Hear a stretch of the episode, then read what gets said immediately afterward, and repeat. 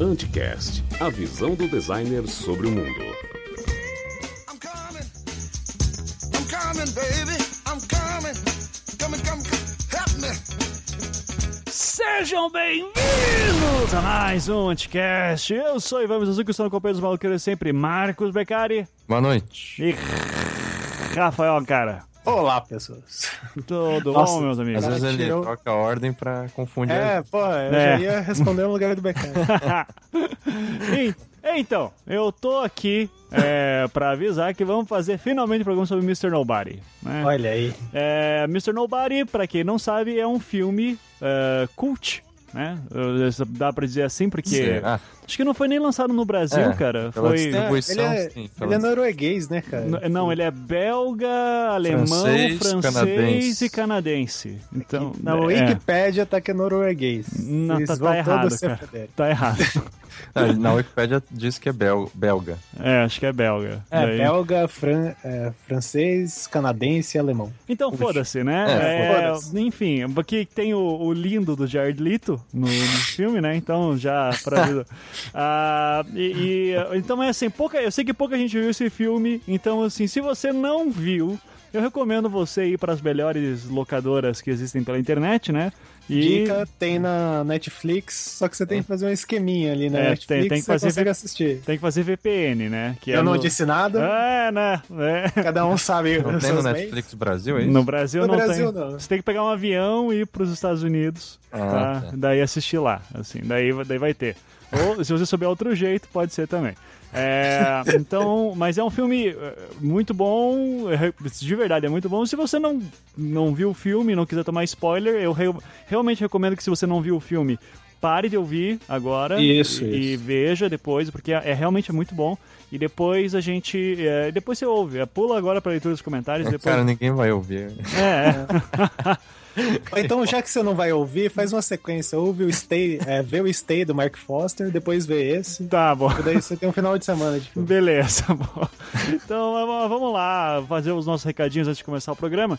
Ah, livro Até o Fim da Queda. ah, a- arrisca, se, arrisca ainda estar em pré-venda com 20% de desconto e frete grátis. Caso não esteja, se fudeu, agora vai ter que comprar o valor, pegar o valor inteiro e daqui a pouco vai estar em livrarias já. E para a versão digital, daqui a pouco também vai estar disponível, tá, gente? O- Tem pessoas recebendo já. já né? tem pessoas recebendo, mandando fotos e já tem pessoas fazendo reviews. Façam reviews Nossa, no Scooby, por favor. Eu, eu quero, quero reviews. Quero reviews. É, e é isso. Uh, Ancara, dê um seu recado aí, por favor. Então, a gente está retomando as atividades do Pensar Infográfico e a gente quer ir para mais cidades esse ano. Então, eu fiz uma. Vai ter um link ali. Além daquele link normal de você. de qualquer cidade do Brasil que você queira que o curso vá para aí, você coloca lá a sua cidade, vai ter um especial para o pessoal de Belo Horizonte. Assim, se a gente tiver uns 30 interessados em Belo Horizonte, há grandes chances de do curso acontecer aí. A gente está bem interessado em ir. É, até queria falar que esses dias o Ivan me encaminhou um, um e-mail com acho que quatro meses de atraso. É, encaminhei. É, do, do Guilherme, falando do TCC dele, que é da Ah, FMG. ah, é, bem, é um TCC bem bacana. O link também vai estar ali da animação que ele fez. Ah, vai? Eu, eu- Sim, eu coloco. É, você coloca então, por favor. E, e é isso aí. Quem quiser, quem for de BH e que tiver interessado no pensar infográfico, vai estar ali. A gente está reformulando o curso, vai acrescentar algumas coisinhas. E é isso. Muito bom, muito bom. Então, beleza. Não esqueça de botar no formulário e-mail, tá? Pra cobrar dessas pessoas. Sim, é, É. só tem e-mail. né? Ah, então, maravilha. É, E, atenção, workshops do Ivan, eu, teve mudança de data, porque eu já contei a história trágica na, História trágica. no último programa, eu acho, ou no retrasado, que é, estava marcado para eu dar dois workshops em São Paulo, né, no dia 21 e 22 de fevereiro, que era sábado e domingo, ah, um de história da arte e outro sobre arte e morte. Ah, mas aconteceu que eu esqueci que dia 21 de fevereiro é casamento da minha irmã. É, então fodeu, tive que cancelar. É, obviamente não ia dar pra ir no dia 22 também. E daí mudei pro final de semana seguinte. O problema com isso é que no final de semana seguinte eu volto a dar aula nos sábados. Então só vou poder dar, aula- dar curso no domingo. É, então eu priorizei pelo curso que tinha mais gente inscrita já, que é o História da Arte para Criativos. Sendo assim, é, todo mundo, eu mandei e-mail assim para todo mundo dos cursos, ainda estou esperando resposta de alguns. É, mas então vamos lá.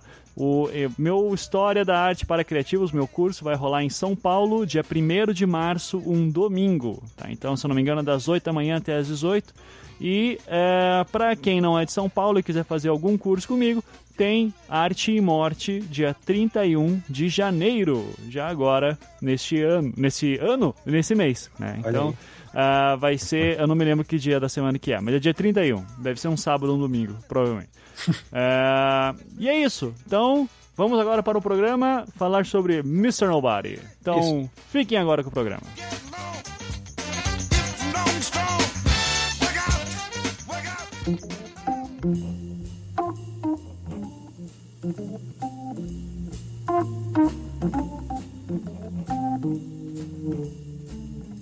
Mr. Nobody. Finalmente, ah, um tema, um produto da cultura de pop. massa, né? que eu posso falar com o Beccari sem me irritar. Né? Tá vendo? Porque Esse esse, episódio esse era filme. pra ser a cidade a é a gente ainda não cidade. sabe também. É, não sei. Pá, não, o Beccari não vai falar mal desse filme. Vamos lá. Vamos. é, a gente vai falar sinopse. Vocês acham uma boa falar de sinopse? Vai, começa, começa com sinopse. Você quer tentar dar sinopse, Beccari? Posso tentar. Tenta aí. Só, a sinopse só, tá? Não a análise. Então, certo. Mr. Nobody é um filme belgo, franco, canadense, alemão é, de 2009, Isso. Ou seja, teve que pegar dinheiro de todo mundo que pôde. dirigido por Jaco Van Dormael, que inclusive aparece no filme Sim. naquele, naquele personagem que é o brasileiro que Ele fode um com... brasileiro. Ah, é? É aquele que frita o ovo. Ah, cozinha, né? É, é o diretor do filme. Mas enfim, Ah, que genial. Bem que eu olhei pro cara e disse, não, não parece brasileiro. E, bom, o resumo é o seguinte: em uma assim, época futurista de seres humanos imortais, quer dizer, a gente, a, gente te- teria chegado nessa tecnologia da imortalidade. O protagonista que narra a história em primeira pessoa é o Nemo Nobody. E, enfim, o sobrenome dele talvez não seja esse, né? É, eu, não, eu não lembro exatamente É se porque tinha um ninguém tem registros de quem ele é, É, né? E é. Nemo Nobody é um nome muito peculiar. Até alguém Isso. fala assim no filme. Exatamente. Uhum. E ele é o último dos mortais. Ele escolheu não aderir à imortalidade. E a, a, a memória dele, entre aspas, primitiva aos olhos dos imortais, é um objeto de estudo de um psiquiatra e também de, é um objeto de curiosidade popular porque é transmitido para as pessoas pelo meio da TV, tá certo? As suas últimas horas de vida dele, os últimos É. dias, né? Tipo, É, ah, ele vai, ele vai morrer. Sim. é, pelo que eu entendi, é quase um reality show. É, enfim, que desde é, é- é o último dos mortais, sabe? É, É. mas eu acho que é só a, a morte dele vai ser transmitida. Assim, É, acho que todo a- mundo fica meio que esperando. né? Isso, Sim, porque sim. tanto que o, o jornali- um jornalista que vai perguntar da vida dele leva um gravador, assim, tal. né? Isso, Então, isso. uhum. Ah, então, é, a questão, pra, é que é difícil resumir esse filme, mas eu acho que o principal aspecto é que o Nemo descreve, é, e não de uma maneira linear, uma série de versões diferentes e contraditórias Uhum. entre si da sua própria história, como se ele tivesse vivido todas as possibilidades para cada decisão que ele já teria tomado ou deixado de tomar, ou, ou, enfim, decisão que ele tomou ou não tomou no passado, a ponto que a gente não sabe se, qual, é, qual é a escolha que ele teria tomado, porque ele fica contando essas versões diferentes, como eu já disse, contraditórias, que, eis o detalhe, cada uma dessas versões interfere nas outras. Isso. Sim, aham. isso. É, e é importante também falar que ele tá contando essa história porque tem esse jornalista, aparentemente, nesse estudi ou um estudante, não sei, é, que tá perguntando pra ele da vida dele, né? Que aí É, ele- então, é um querendo jornalista. né? É, um jornalista que invade lá, na verdade, porque ele tinha os direitos ao, assim, de imagem todos cedidos lá pra, pro reality show. Daí Aham. o cara tem uma brother que é lá do hospital, que era enfermeira dele deixa o cara entrar meio na surdina e o cara meio que se irrita com essa Uhum. história maluca que ele conta. É, daí Ele fica entra- perguntando. É, daí ele fica, qual que é a história verdadeira? Daí ele fica sempre olhando assim. É, dá aquela Ele dá uma risada. resposta bem. Não, é, isso no, mas- fi- é no final, né? Isso no final. Mas durante o filme, assim, tem várias vezes que ele pergunta, assim. Eu vi pela uh, terceira vez ontem, né? E daí, quando. Daí eu fiquei prestando atenção nessa hora que o, o jornalista ele se irrita umas duas, três vezes com ele, É. assim, mas, mas o que aconteceu de verdade? Daí ele fica olhando. É, isso no decorrer do filme todo, né? Isso, aham. É que na ver- ele tenta se lembrar cada vez que ele pergunta o que aconteceu de verdade. É, É, cada, e cada vez que ele lembra, muda a versão, né? Ele Isso, vai- exatamente. Aham. E, bom, esse jornalista tá com um, um gravador Uhum. é, antigo, enfim, que ele pega lá da faculdade, sei lá. E, assim, é, eu acho que esse detalhe de que a, a- cada versão da história, que é diferente uma da outra, interfere nas outras versões, é, é, é uma coisa que a gente precisa dar atenção para explicar o filme. Que as reflexões do Nemo, né, é, enquanto criança, de certa forma, justifi- justi- se justificam nas reflexões do Nemo adulto. É como Sim. se ele, ele pensasse uma coisa adulta, enquanto adulto e depois voltasse a criança e depois volta no idoso. Ou seja, há um fluxo de pensamento que não respeita, por assim dizer, o momento anterior e um posterior. Aham. Não, É, não, o tempo, ele fala sempre da questão do tempo linear, né? Ele, tipo, é uma coisa que incomoda bastante durante o É, filme. Ele, é. ele fica falando. Isso, mas assim, só pra gente entender que a narrativa do filme, por assim dizer, ela já não segue esse, esse fluxo linear, né? É um fluxo, é, sei lá, pendular, que vai e volta, né? Pra, é, de, um, de um passado pro presente, pro futuro e, e por aí vai. É, e esse, inclusive, movimento pendular, é, eu acho que é muito, assim, pode ser uma, uma interpretação minha já, mas é simbolizado na, na hipnose que toda hora o psiquiatra faz, que é uma bolinha que vai e volta. Uhum, sim. Então- É, acho que daí, antes da gente entrar na- nas Isso. consequências da narrativa, tinha, Aham. tem algumas coisas que é legal falar de técnicas, né? De, Aham. por exemplo, as cores, né? É, te- porque o- dois pontos principais, assim, de, de mudança da vida do cara são quando ele tem que, quando os pais estão se divorciando, ele tem que escolher entre o pai e a mãe. E o outro também quando ele, quando ele encontra, quando criança ainda, as três mulheres que vão influenciar a vida dele, né? A, Isso. a Fica- Ana, a a Elise, Jean, a Jean e a Jean. e, e Elise, se não me engano. Isso, Elise. Elise. Isso. é, e daí, para cada linha narrativa dessas três meninas, por exemplo, as cores mudam, né? Cada Sim. uma usa, uma usa amarelo, outro mais azul, outro mais verde, é, a vermelho. E, e daí, t- e quando ah, tem uma cena que aparece ele explicando que ele sempre fica falando que ele consegue ver o futuro, né? Que ele consegue predi- pe- prever o futuro, enfim. E daí ele diz que, ó, antes da gente nascer, a gente sabe tudo que vai acontecer com a gente, tarará, só que daí a gente esquece depois que nasce. né? Então aparece um momento assim que, tipo, parece anjinhos ou almas que vão nascer ainda, né? É. Uma, uma metáfora bem É. bonita, e é bem branco, né? Tudo Sim, bem sim. branco. E é. bem branco também quando ele tá bem, quando ele já tá velho, né? Quando ele tá pra morrer, assim. Então, ah, é legal assim como... Fecha um ciclo, né? É, fecha Mas o isso ciclo. já é o, o, o spoiler, né? É isso, não, mas já falamos no início Programa aqui, que é só spoiler.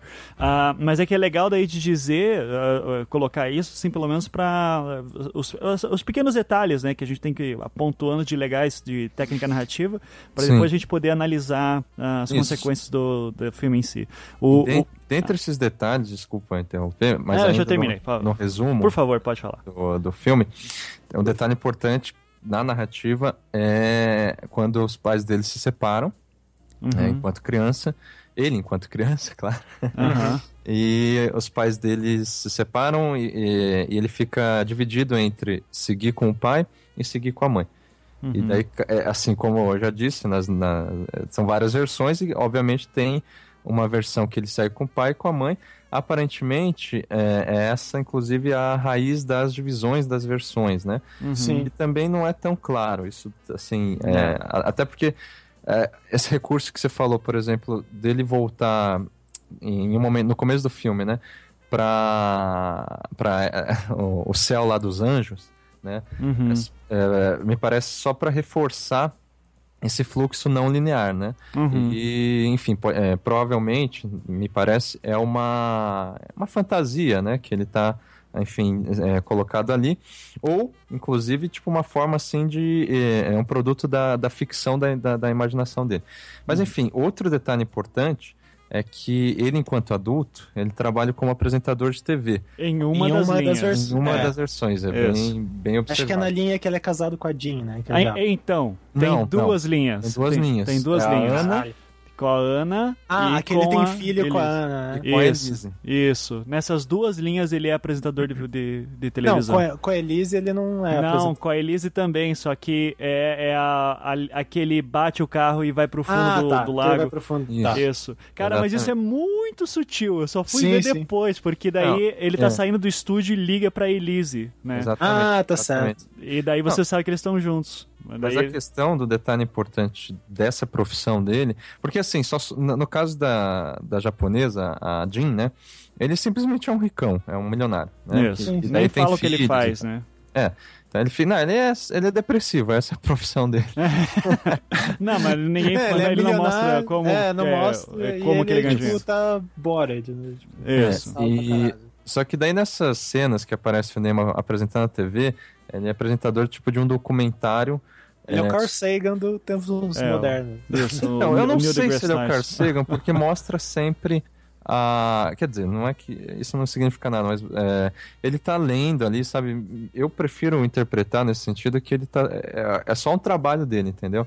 Que, Uhum. sim, desperta a curiosidade dele, mas não- nada indica que ele que dirige ou que faz os textos desse programa que ele Então, apresenta. é que dá, é, não sei, dá a entender assim, tipo, é, uma coisa interessante, o Nemo em si, ele enquanto pessoa, você vê que de acordo com as situações ele muda alguma coisa, mas a essência dele é tipo a mesma. É um cara que gosta de ficção científica, essas Não, paradas. aí que é, tem algumas linhas em que ele não gosta. A ficção Exatamente. científica não aparece. Ele entende? abandona totalmente quando Uhum. ele é abandonado pela. Pela Lizzie. E daí casa com a.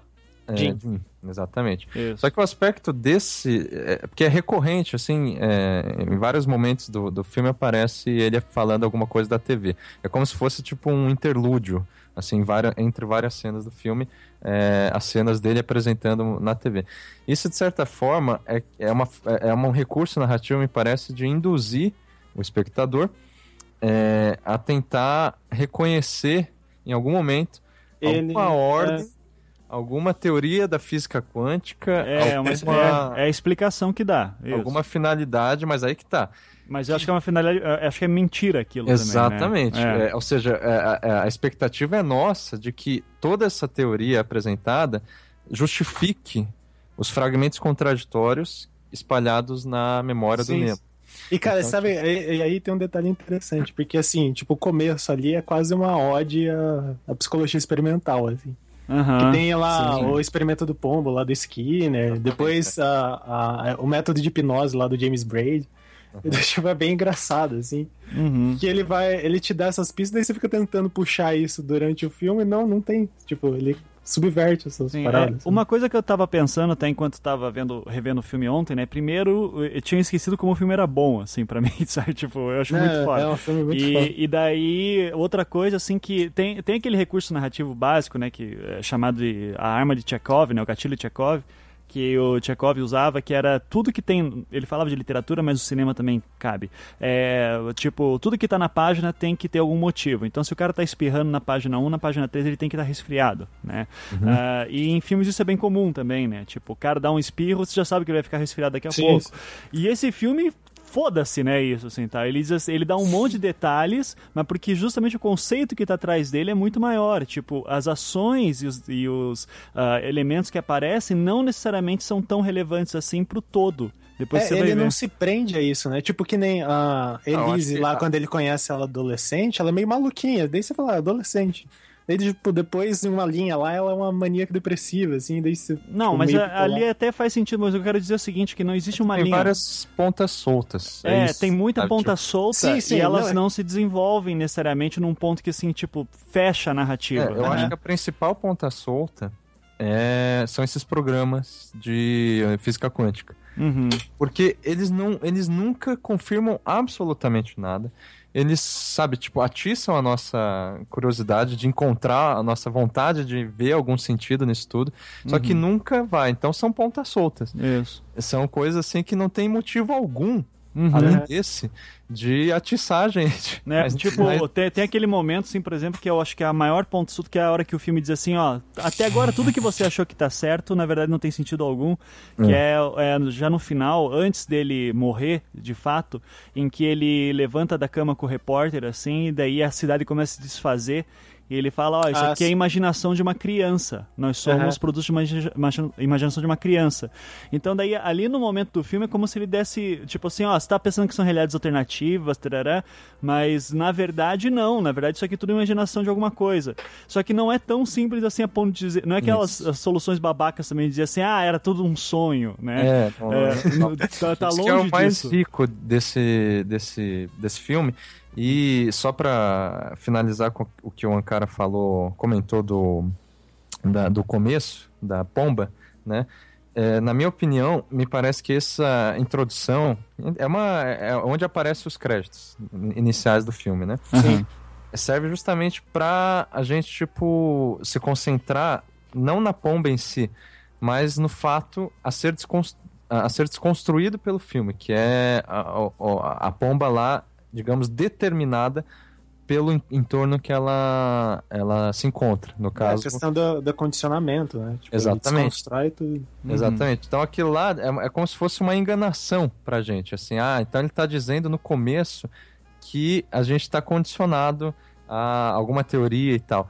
E no final, entende? Tipo, esse começo também funciona, na minha opinião, como os programas de TV que só serve pra enganar ou pra atiçar né, a nossa vontade de encontrar algum sentido, mas que é desconstruído na história.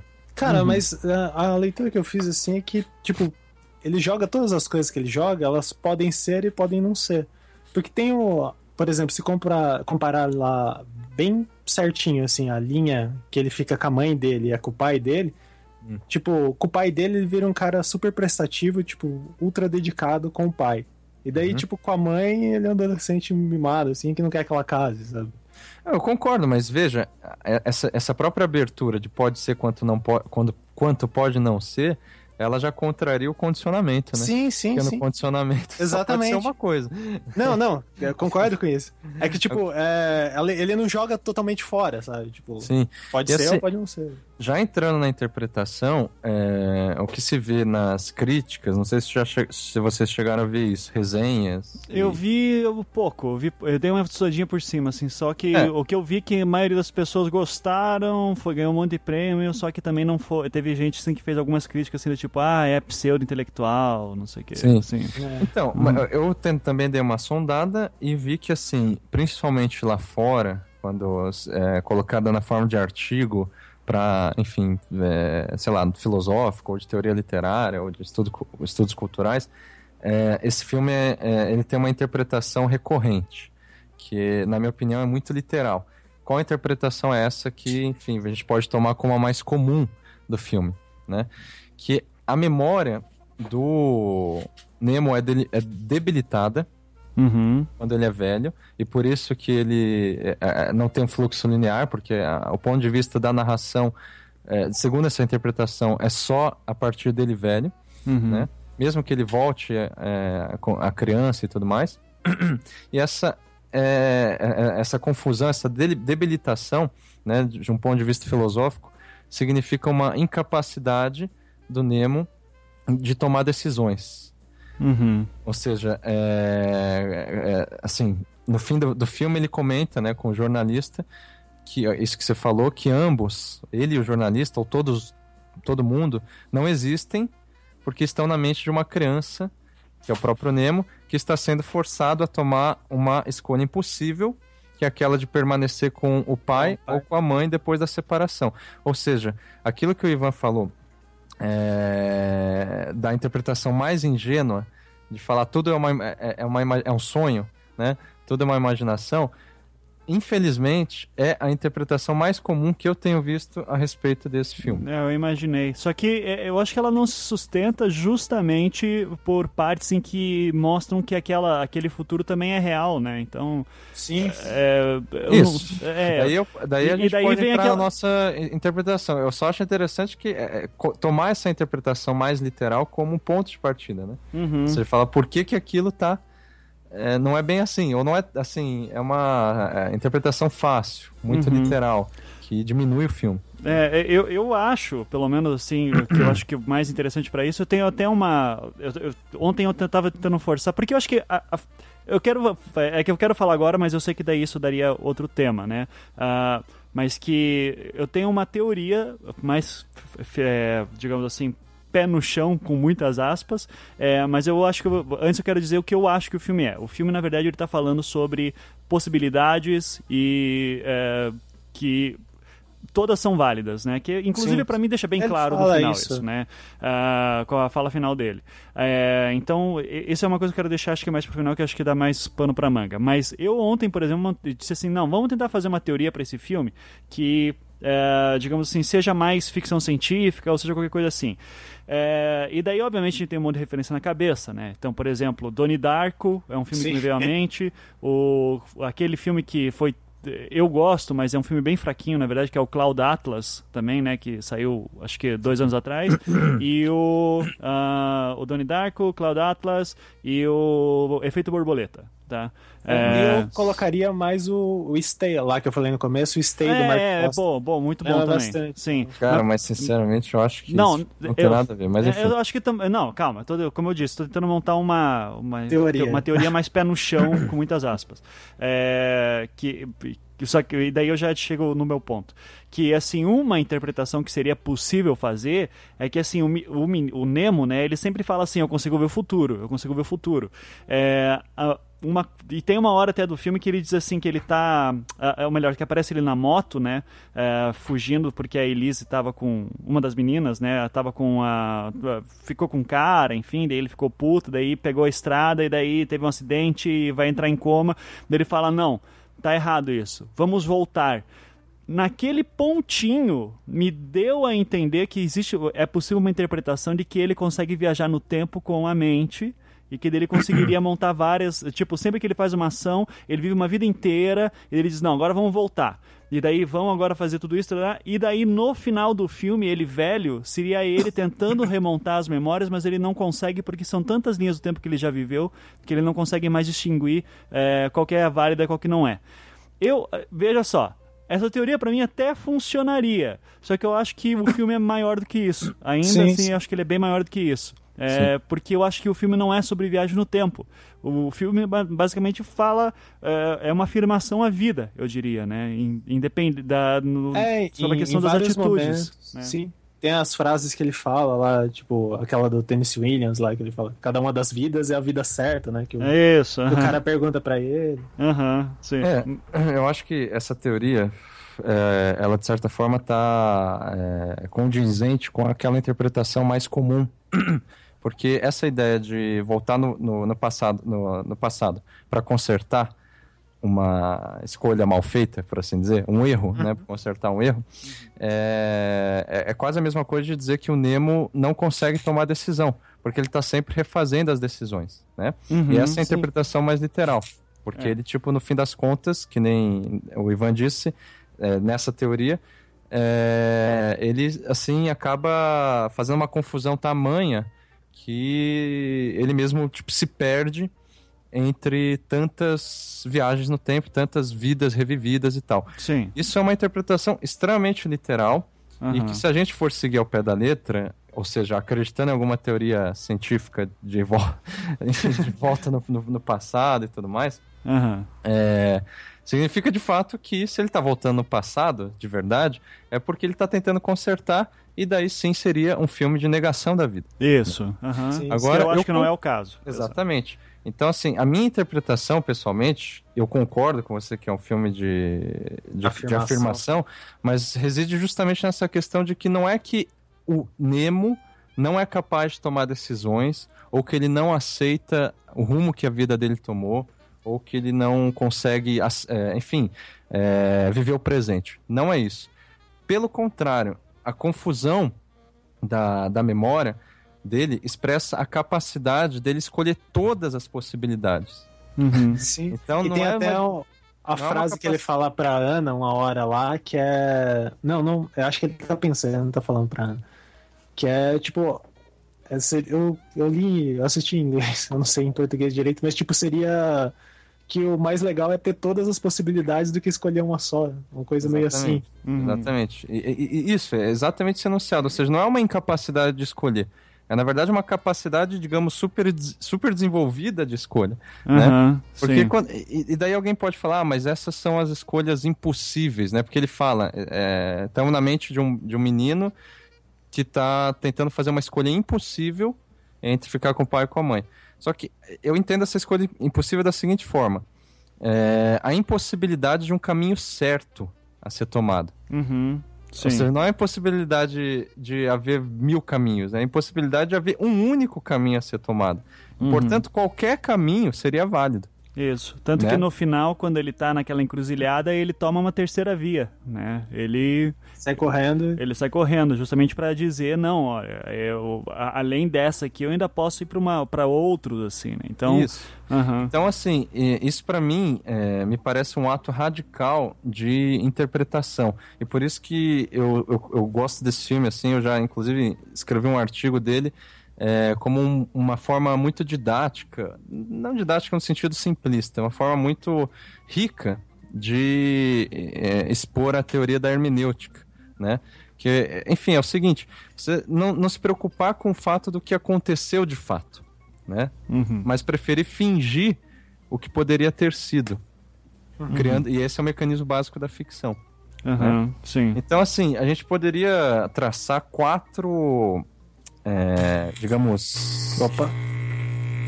Pera aí. Ah, não vou cortar nada disso. É, Não. deu um problema aqui. Tá, beleza.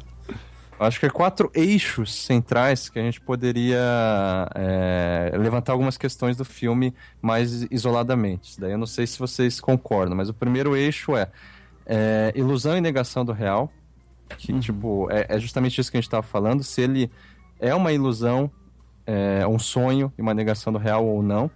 Daí depois, o recurso da ficção, de um eterno vai e volta, um eterno retorno de- é, pendular, por assim dizer, esse movimento de, de- de- inclusive de ficar cada é, cada versão influenciando nas outras. Depois, é, afirmação da vida, se é possível haver isso. E o princípio da estratégia narrativa, que daí a gente eh, analisar principalmente o fim da história. Por que, que na, na, na história ele faz aquela volta toda eh, ao início. Uhum. É, bom, você quer. Acho que vamos pegar. Eu queria pegar nessa última aí, tua, porque ah, isso é uma coisa que eu ainda não. Eu ainda não consegui, digamos, pensar direito sobre. Você Por- diz começar por esse ponto. Isso, por esse ponto da, da questão de que eh, no fim da vida dele, né, teoricamente, que s- numa Vou, vou, vou- vou explicar o relacionamento, o- a relação toda aqui. É, teoricamente existe uma linha do tempo em que ele é um escritor de ficção científica, né? Não sei com quem ele tá, isso não importa. Ah, inclusive, acho que é uma linha narrativa que não deixa muito claro se ele- com quem que ele tá, né? Ah, que é quando ele tá Não, escrevendo me parece que é, é com a Elise. É, com a Elise. Então, É. eu, eu acho que não, porque se você notar, nos momentos em que ele está escrevendo o livro dele de ficção científica, é, a Elise não aparece. Eu acho que é, existe. daí- A gente acaba associando, é, porque ele tá. Aparentemente ele tá com o mesmo corte de cabelo, o mesmo Não, óculos. não, não. tudo. A gente associa porque ele é, es- escreveu uma carta, ou ela escreveu, não lembro. É, não, acho que ele falou com ela É, é, eles se sobre... encontraram na festa e ela falou Sobre que quando jogar. eu morrer, joga as minhas cinzas. Isso. Só que tem uma outra questão. Isso tá relacionado a ela, porque se eu não me engano. Aí que tá, eu não. É tantas reviravoltas que eu não lembro. Isso. aham. Tem uma parte que ele fala que é a- aquela hora lá que ele fica com o recalque dela, que ele fala, eu vou ficar rico e não sei o quê. Dá a entender que ele ficou rico escrevendo essa ficção científica. Não, não dá. Não, não, não, dá. não, não. Mas dá. a questão é Então, que- uma hora eu entendi. Cada É. dessas cenas, cada uma dessas cenas influenciam, digamos, cada versão influencia na outra. Então, Isso, fato, essa que é a questão. que- É. Pode É- ser essa- que essa fix, esse vida de é, ele jovem é, fix- é, que escreve ficção científica seja ainda É. outra Outra linha, né? Outra linha. É, então olha só, então, vamos tentar fazer aqui. Tem a festa lá em que a, a Elise faz ele prometer que vai jogar as dele, beleza? Certo. Daí tem outra linha, vamos tentar colocar assim, daí tem uma outra linha de tempo em que ele está escrevendo uma história de ficção científica. Daí Isso. tem uma outra linha de tempo, é uma terceira linha do tempo, em que ele se casa com a Elise e eles não têm filhos nem nada, o caminhão explode na frente e a Elise morre. Né? Isso. E daí ele- ele está escrevendo uma ficção científica, teoricamente, nesse momento em que ele depois morreu porque parece até a cicatriz no rosto dele, assim tal. Mas Tá. ele também é fotógrafo de arte nessa parte. É, então, tudo bem, uma influencia na outra. Vamos tentar só mapear isso aqui, tá? Tá. Daí, em outro momento, aparece ele nessa ficção científica indo pra Marte, né? Ah, e daí parece que o tem duas versões. Uma em que no meio do caminho ah, a, a estação espacial ela é destruída, né? Antes dele. Cara, quem não viu o desembernar, filme tá maluco agora. pô, não tem como entender. Fudeu. Tá, então. É, antes dele desembernar, a Isso. estação explode, Explode, e outra que com a ele, Ana, né? Isso, que ele consegue chegar em Marte, só que daí ele tá com as cinzas da mulher do, do que ia aparecer a Elise. É né? Elise, Então isso. por isso, aí mostra bem essa questão de que pelo menos mais cinco linhas do tempo diferentes que estão se misturando, inclusive ficção e realidade, né? Inclusive o que seria a, a vida dele e ele ir pra Marte tipo no ano que no ano que vem, que com certeza não aconteceu, porque aquilo lá a- dá a entender que é uma tecnologia tão avançada que assim, pô, Marte já tá colonizado, enfim, né? Sim, Não tem estão até fazendo bicicletas. né? é, então é, tá, tá- tem, tem essa parte também. Que a China Então- ficou muito cara. Isso. Então daí, beleza. Ah, nessas linhas do tempo todas, que eu, eu, eu até esqueci o que eu ia falar já, assim, tal. Não, Mas, mas você- você tava falando do ponto é, do final. Ah, sim, sim, sim, sim. Porque Isso. daí tem, eh, nessa quinta linha do tempo que eu falei, que ele consegue chegar em Marte, ele encontra a Ana lá, e eles nunca se conheceram, só talvez quando ela era criança, dá a entender, talvez, não sei. Ah, e que daí eh, ela fala, ah, ó, você tem que ficar vivo até dia 12 de fevereiro de 2092, porque é quando a entropia vai voltar, né? Ah, a entropia- o universo vai resetar, dá a entender alguma coisa assim. É, tá, e daí eu, isso eu não consegui digerir. Isso eu Cara, não consegui digerir. sinceramente, Ah. eu acho que você se prendeu a um elemento que parece uma ponta solta pra mim. Aham. É, Ou seja, que não tem é, uma, é, uma- Não é determinante na história. Aham. Assim como. É importante a gente dizer também que tem duas versões do filme. Olha só. Uma expandida de três horas. Nossa Caralho. senhora, eu não, isso eu não vi. De- deixa na, na locadora aqui. Não, isso é, isso é, pra- é Dark Web, assim. E, e uma versão nor- é, mais condensada, né? Aham. Então é uma sem Que é de cortes. duas horas e horas e, meia. é, duas horas e vinte, coisa assim. Isso. É uma sem cortes e outra, mais, é é, e outra cortada, né? Mais cortada, na verdade. Aham. Então, nessa sem cortes tem mais pontas soltas ainda. Porque ele é, aparece num mundo totalmente paralelo. Uhum. Esse, esse sim parece um mundo assim que não, não, não é aquele que ele vive. É aquele que ele tá usando Ah, xadrez, xadrez, né? Isso. Isso, só que na a versão que eu vi, que é a menor, tem essa parte, só que menos vezes, que é a hora que ele pega o DVD, por exemplo, e coloca também. é, isso assim. sim. que o mas- pé esmaga lá, cara. É. Aham. É interessante que isso é uma parte, uma questão fantasiosa. E eu acho que é, é essa que é a questão que o filme sempre fica provocando a gente. É, bom, essa cena é fantasiosa, assim como aquela cena dos anjos pode ser fantasiosa e por aí vai, ou não. Quer dizer, Uhum. é, para mim parece claro que sim. Mas a questão é, isso significa que ele vive numa ilusão, num sonho, Uhum. que daí tudo mais. Eu acho que a, a, a Elise, que a história da Elise, particularmente, ela demonstra, ela tem um papel fundamental na história para demonstrar que é ela que, que, que faz a, a ilusão. Ela que vive numa ilusão e não ele. Ele consegue integrar a imaginação com o real. A, a Elise, ela pega a imaginação como uma forma de substituir o real. Em que medida? A Elise é apaixonada por um O Stefano. Aham. Stefano, exatamente. Stefano, belo nome. É. E daí, é, ela, na versão dela casada com o, o Nemo, né? Ela, Em uma das versões. Em uma né? das versões dela casada duas com versões. ela é louca, totalmente depressiva, enfim, histérica e por aí vai. Ela, enfim, é- Bipolar e. É, d- dá pra ver que ela. é, a, a- a vida dela é inconveniente pra ela mesma, né? Uhum. Isso dá pra entender. Em outro momento, aparece ela, tipo, como cabeleireira, ainda que seja Ah, então aquela larga do coisa, né? Da- Eu entendi. Ela que larga. Isso, que é. ela vai embora é, do, Do, Nemo. do Nemo, é, vai embora da casa do Nemo, e daí ela fica, ela começa a trabalhar como cabeleireira, ela tem uma foto do Stefano, como se fosse tipo o, o amor platônico da juventude dela, entra no cabeleireiro o Stefano, só Isso. que mais velho, Ah, barrigudo. Gordo. Aí- é, e E ela... ela, o professor Girafalho de carreira. é, só que a- o detalhe é que ela nem olha pra cara dele, Aham. tipo, Sim. Ou É, seja, porra, porra. Ela, ela fica lá, é, ela faz o serviço, né? é, corta o cabelo dele, ele vai embora e ela continua idolatrando, cultuando a foto antiga do Stefano. Então, isso é ilusão. Uhum. Entende? Sim, sim. Tipo assim, é, alguém poderia falar o seguinte, assim, mas se o, o Nemo ele perde de vista o que de fato aconteceu, ele não tem certeza do que qual que é a verdadeira história, isso não seria uma forma dele negar a realidade, né? É, como se fosse um consolo ilusório, assim como a Elise faz em relação ao, ao Stefânio, por um passado inconsolável dele, Uhum. seja qual passado seja esse. Sim. E, ou seja, ele não consegue escolher nada, e, é, nenhuma das versões ele consegue escolher, e portanto ele não afirma nenhuma delas, né? É, é um contraponto legal isso que você falou mesmo, porque ela fica presa no passado, mas não consegue aceitar a própria vida atual, enquanto Isso. que ele aceita todas as versões, né, da, Isso. da própria vida. Isso É, eu acho que, assim, é, nada indica no filme que ele nunca escolheu nada.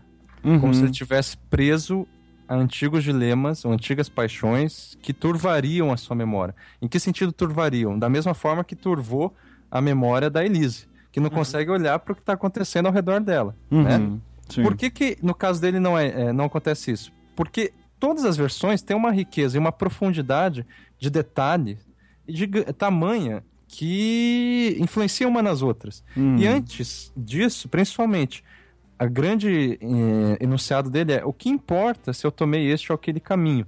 Uhum. né? Todos, eh, eh, eu tomei todos, ou seja, a, a negação seria se houvesse um caminho ideal, o melhor caminho, em que, ele ter- em que tudo teria dado certo. E daí al- alguns podem dizer que seria o caminho da Ana. É, eu, eu já ia fazer esse É. contraponto, porque é, o filme, pelo menos pra mim, dá a impressão que existe um caminho ideal. Mas Então, aí ele tava- aceita todas as versões, É, mas que existe um que seria ideal. nisso.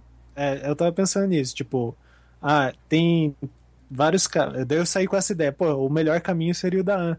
Daí, tipo, eu fiquei pensando, não é que é o melhor caminho. Tipo, a gente, enquanto espectador, acaba entendendo que é o melhor, mas em nenhum momento ele afirma que aquele seria eu melhor do que todos os Não, outros. é, não é o caso, embora a gente muitos queiram ver dessa forma, é, é, porque se fosse o caso, se esse fosse o caminho ideal, é, não teria tanta influência as outras histórias Uhum. nesse Sim, próprio sim. caminho. Sim. Entende? Tipo, ele não seria, é, é, não interferiria neste caminho as outras histórias. Ou seja, há uma integração da- dos caminhos, mesmo que esse seja de fato o mais agradável para ele e os outros sejam mais desagradável, só que ele não faz uma cisão, né? Uhum. Ele- todos os caminhos eles se concatenam. Uhum. Então é como se ele dissesse assim: a, a- cada escolha é impossível. Para ele, de fato, todas as, esco- as escolhas são impossíveis, mas impossível na, na- na, medida em não que não se pode, não que ele não tenha escolhido, mas porque não há como não há critério possível para que se, se você saiba qual é a melhor escolha. Então cada escolha permite é, compreender a mim mesmo, né, ou ele mesmo, não porque ela diz quem eu fui a partir das relações, das decisões que eu tomei. Então ele, ele não está falando que as decisões, ele, não- ele é contra aquele jargão de que eu a, a, gente é, eu sou a, a, a soma das minhas decisões. Ele não é a soma das decisões dele. Aham. Mas, é, as decisões que ele tomou dialoga é, com quem ele é atualmente, interferindo na sua interpretação atual do mundo e de si mesmo, é, ao propor sempre de maneira diferente a sua- o seu próprio passado. Eu acho de uma maneira mais simples, é, é interessante fazer uma ponte rápida com Meia Noite em Paris, do Woody Allen. Uhum. que, enfim, se, eu não, se o ouvinte não viu, também vai spoiler aí, né? Aham. Mas Ah, é, é, mas o, o lance é o seguinte: o personagem, ele sim começa no filme com uma ilusão de que o, o passado é melhor, né? De que o passado seria o caminho ideal. Assim como o Nemo pensa que pode pensar que o caminho da Ana seria o mais agradável. Não, é, ele não pensa isso. Ele não, é, não, isso bem, a gente poderia, Aham, isso, poderia aham. pensar, ou a gente poder, é o mais agradável e tal. Uhum. Só que no filme do Allen, esse, é, resumindo grosseiramente a história, o protagonista ele com- é, começa a revisitar o passado e chega à conclusão que o melhor é viver no presente. Só Uhum. que quando ele faz isso, ele não exclui o passado. Tanto é que ele vive no antiquário depois, né? Aham. Ele, ele gosta de uma menina que é dona do antiquário, lá, sei lá, que é, trabalha no antiquário. É, ou seja, ele não nega o passado. Ele não fala, ah, o passado me frustrou, me decepcionou. Aquilo que eu imaginava que era o, o caminho ideal me frustrou. Ele simplesmente é, integra esse passado, essa ilusão, à realidade. Eu acho que de maneira semelhante o Nemo faz. Uhum. Entende? Tipo, é, é- é- assim, pra ficar em Woody Allen, só que indo agora pro Match Point, é que nem, assim, o, o- protagonista do Match Point, ele cometeu uma ilusão ao matar a, a amante dele, tá certo? Aham. Só que é, é, quando a amante volta, ou seja, tentando fazer uma, uma moralização, né? Ó, você vai sofrer as consequências e tudo mais. Ele fala, ah, é, até seria justo. Mas ele não se sente culpado e nenhuma consequência acontece. Ele Uhum. sai livre de lá. Sim. Então, ou seja, ele integrou essa ilusão na vida dele. Uhum. Entende? É, Você- é, mas assim, só, só pra deixar claro, não, eu acho que o que o Beccari tá dizendo não significa que a gente tem que chegar a um nível de psicopatia em que você pode matar uma pessoa e não sentir culpa, tá bom? Só. Não, o que eu quero dizer é o seguinte: que exi- é, exi- assim, Disclaimer. É só um O- disclaimer aqui. Não, o, o que eu quero dizer é que o Nemo, ele tem frustrações. É óbvio. Não, muito. Isso que eu ia Sim. falar, inclusive, É. porque é, uma, muita gente, assim, dentro dessa linha de interpretação, o mais difícil é entender que ah, é, hoje em dia é muito comum você interpretar uma explicação assim, dizendo, ah, então a vida tá aí para ser vivida mesmo, vamos viver loucamente e, tipo, não se arrependa das coisas. Não. Não, O ele, Nemo- ele não... É isso que eu, que eu quis dizer. Ele não joga... Ele não, digamos... É, Ele- ele coloca não debaixo torna- do tapete. Isso não, isso não vira espiritualidade nova era, isso que eu quero Isso, dizer, né? Ele não coloca suas frustrações, seus sofrimentos, as, as, as memórias desagradáveis. Ele não esconde isso. Isso. Ele Aham. integra isso. Ele, se, ele se arrepende, ele sofre, ele Exatamente. faz tudo. E isso repercute depois de várias maneiras, inclusive de maneira mais sofrida, de certa forma, porque daí ele não tem só uma vida, ele tem várias vidas, né? É, De- logo, se ele não nega nenhuma vida, assim como não nega nenhuma frustração, nenhuma escolha mal feita, por assim dizer, ele não nega nada disso. Ele Uhum. vive, assim, é, sempre, digamos, é, transitando entre tudo, tudo isso. Uhum. Aí, nesse ponto, eu acho que a gente pode ir para a questão do recurso da ficção, que vai, digamos, é, do, é, de, de trás para frente, de frente para trás, de um lado para o outro da história. Ou seja, a pergunta é por que cada versão da história interfere nas demais? Uhum. Só antes, um detalhe que esse pra mim é... foi a ponta solta que eu não. Eu fiquei tentando juntar o filme inteiro. O que é a porra da água? Sempre Ah, tem, al- é. alguma Que coisa água? com a água fode a vida Não, dele. você né? quer falando como narrativa? Como Sim, narrativa? Mas, mas me Qualquer explica, não- coisa. Eu não, é, eu não entendi. Ó, ele morre afogado. Quando Ah. chove, cai uma gota d'água no papel da Ana. Uhum. Daí tem algum. Quando acontece as coisas, tá chovendo, sempre tem água no meio. Daí Quando tem ele uma hora passa, lá que ele tá ele- escrevendo, ele, ele enche tem medo, ele tem medo de piscina. Ele né? tem medo de piscina e ele quer uma casa com. Quando ele quer estabilidade, ele quer uma casa com piscina. Só que não Ele morre- É, só que ele quase morre afogado na própria É, piscina. ele é assassinado numa banheira. Depois ele vai virar. Quando ele é- nasce lá no, no céu, ele é afogado numa água branca. Né? Isso. Isso. E também quando ele. Na, na linha narrativa que, da, da Ana, também, quando ele tá mais velho, ele é limpador de piscina, né? Daí tem a questão da chuva, então a água tá sempre presente, é verdade.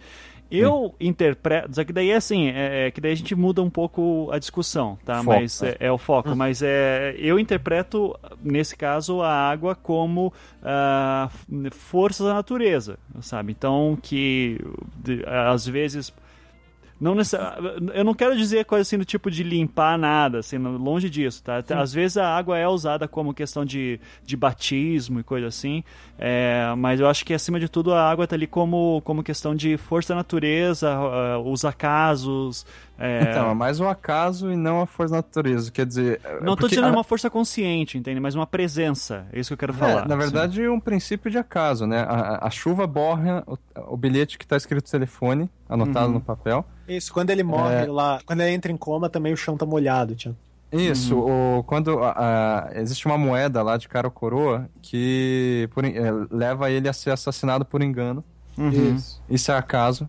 Ou seja, eu tô tentando definir acaso, sim. Aham. É, o caminhão de gasolina explode na sua Na frente frente. assim, sem a menor causa, quer dizer, causa, sem, sem, sem ele merecer isso. Isso, Então, o, o pai, eu- é, é a questão, o filme não dá muita causa, inclusive, né? O É. pai dele, por exemplo, tá doente, mas não mostra por como que ele ficou doente daquele jeito. Isso, né? esse pra mim é o princípio da estratégia narrativa, ou a moral da história, por assim dizer. Porque o acaso é a regra de que né, é, é apenas a ocasião Uhum. que vai determinar as coisas. Só que o que determina a ocasião não é nada, Uhum. além de acaso. É, não, mas eu, mas eu gosto de pensar na água como uma presença, entende? Por isso que eu falei força da natureza. Ela é, um, É, eu- ela é uma presença que tá ali a todo momento e ela integra. Ela é quase um personagem, assim, pra mim. É, no caso da, assim, de, uma, de uma leitura simbólica a respeito da- dessa água especificamente, me parece que é justamente aquela recorrência de. A água ela sempre demonstra isso, como se fosse um adormecer e um acordar, Uhum. é, inconsciência e consciente, ou seja,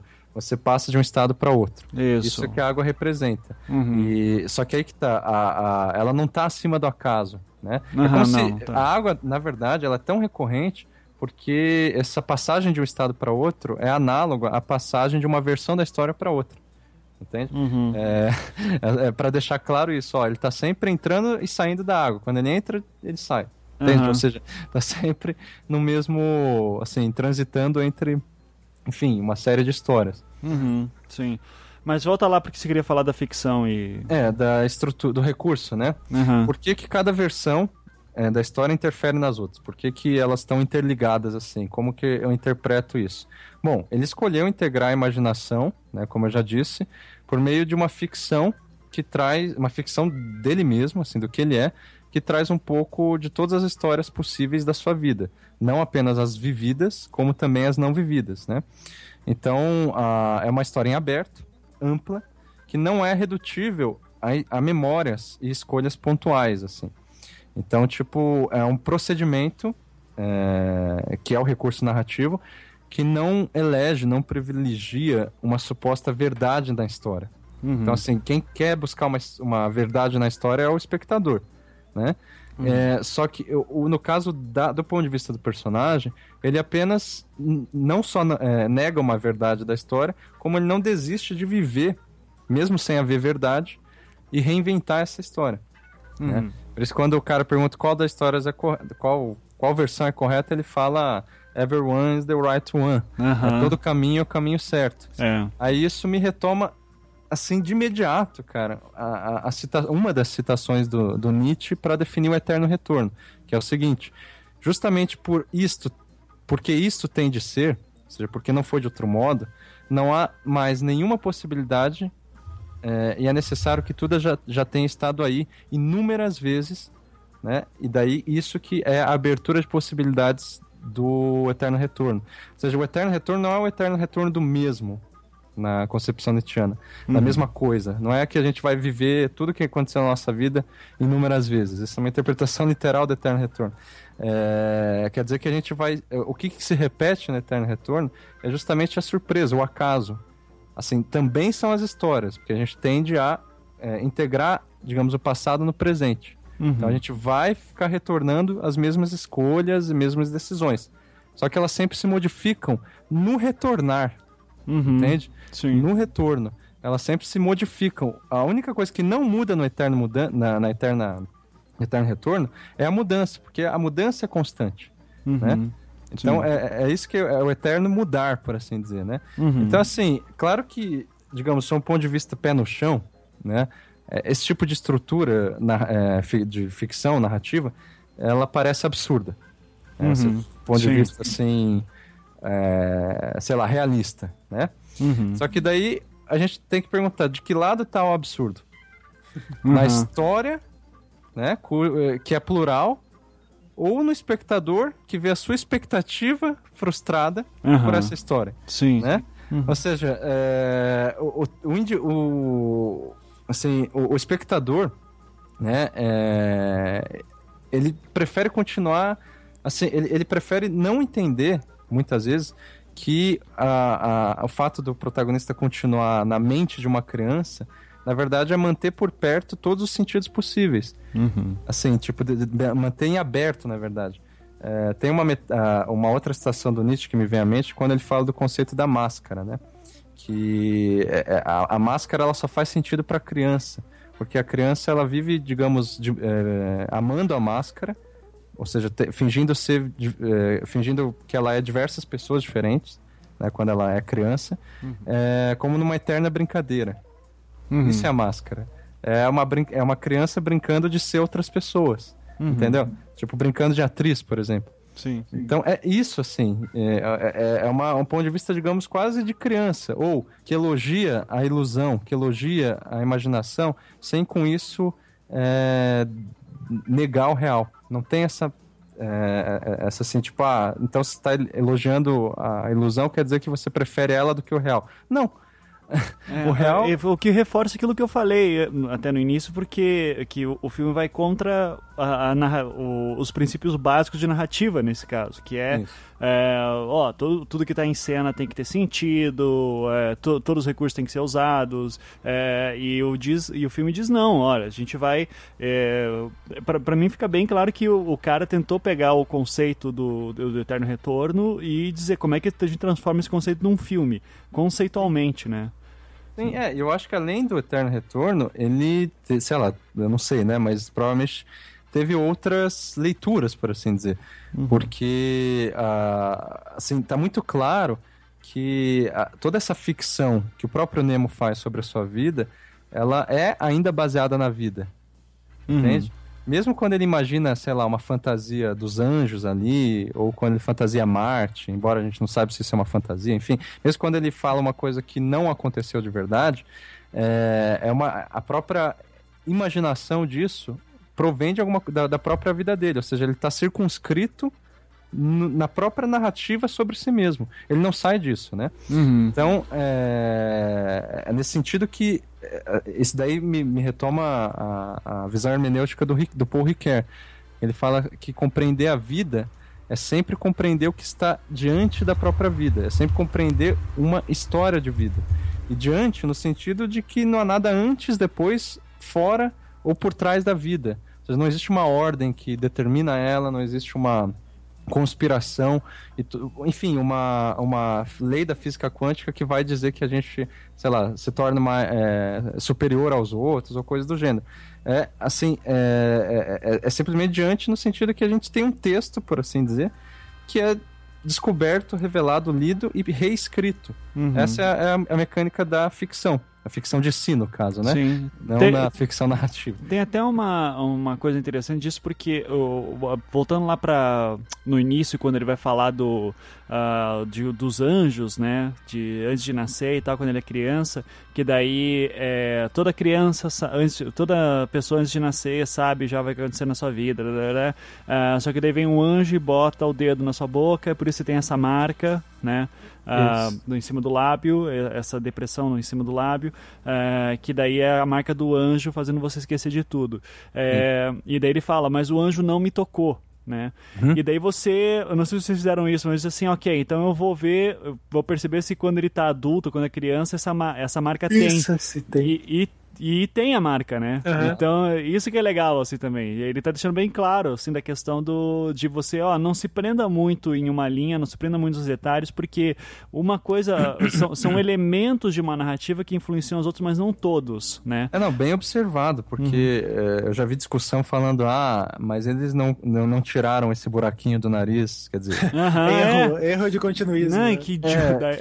que Eu falo, porra. cara, é, da mesma forma que eles Uma conseguiram tirar... ingenuidade Não, foda. da mesma forma que eles conseguiram tirar da criança, Aham. por, sei lá, computação gráfica, né? Aham. É, eles poderiam ter feito isso no filme inteiro. Podia, Foi uma podia. escolha. Aham. Claro que foi uma escolha, entendeu? Aham. Não foi um erro. Ah, a maquiagem que ele tá velho lá, tipo, ela é Tá- boa, É assim. boa, não. O, o- é, eu tava vendo aqui que o orçamento do filme, cara, foi 37 milhões de euros. Isso é caro pra caralho. Cara, assim. ele passou sete anos pra tentar fazer essa Aham, é, eu vi. Então, por isso que tem tanto país fundando, é, da- dando a grana, né? Porque era um, é um filme caro mesmo. Então, ele, eles realmente podiam ter feito isso. Tinha dinheiro pra fazer, pra corrigir o rosto da galera.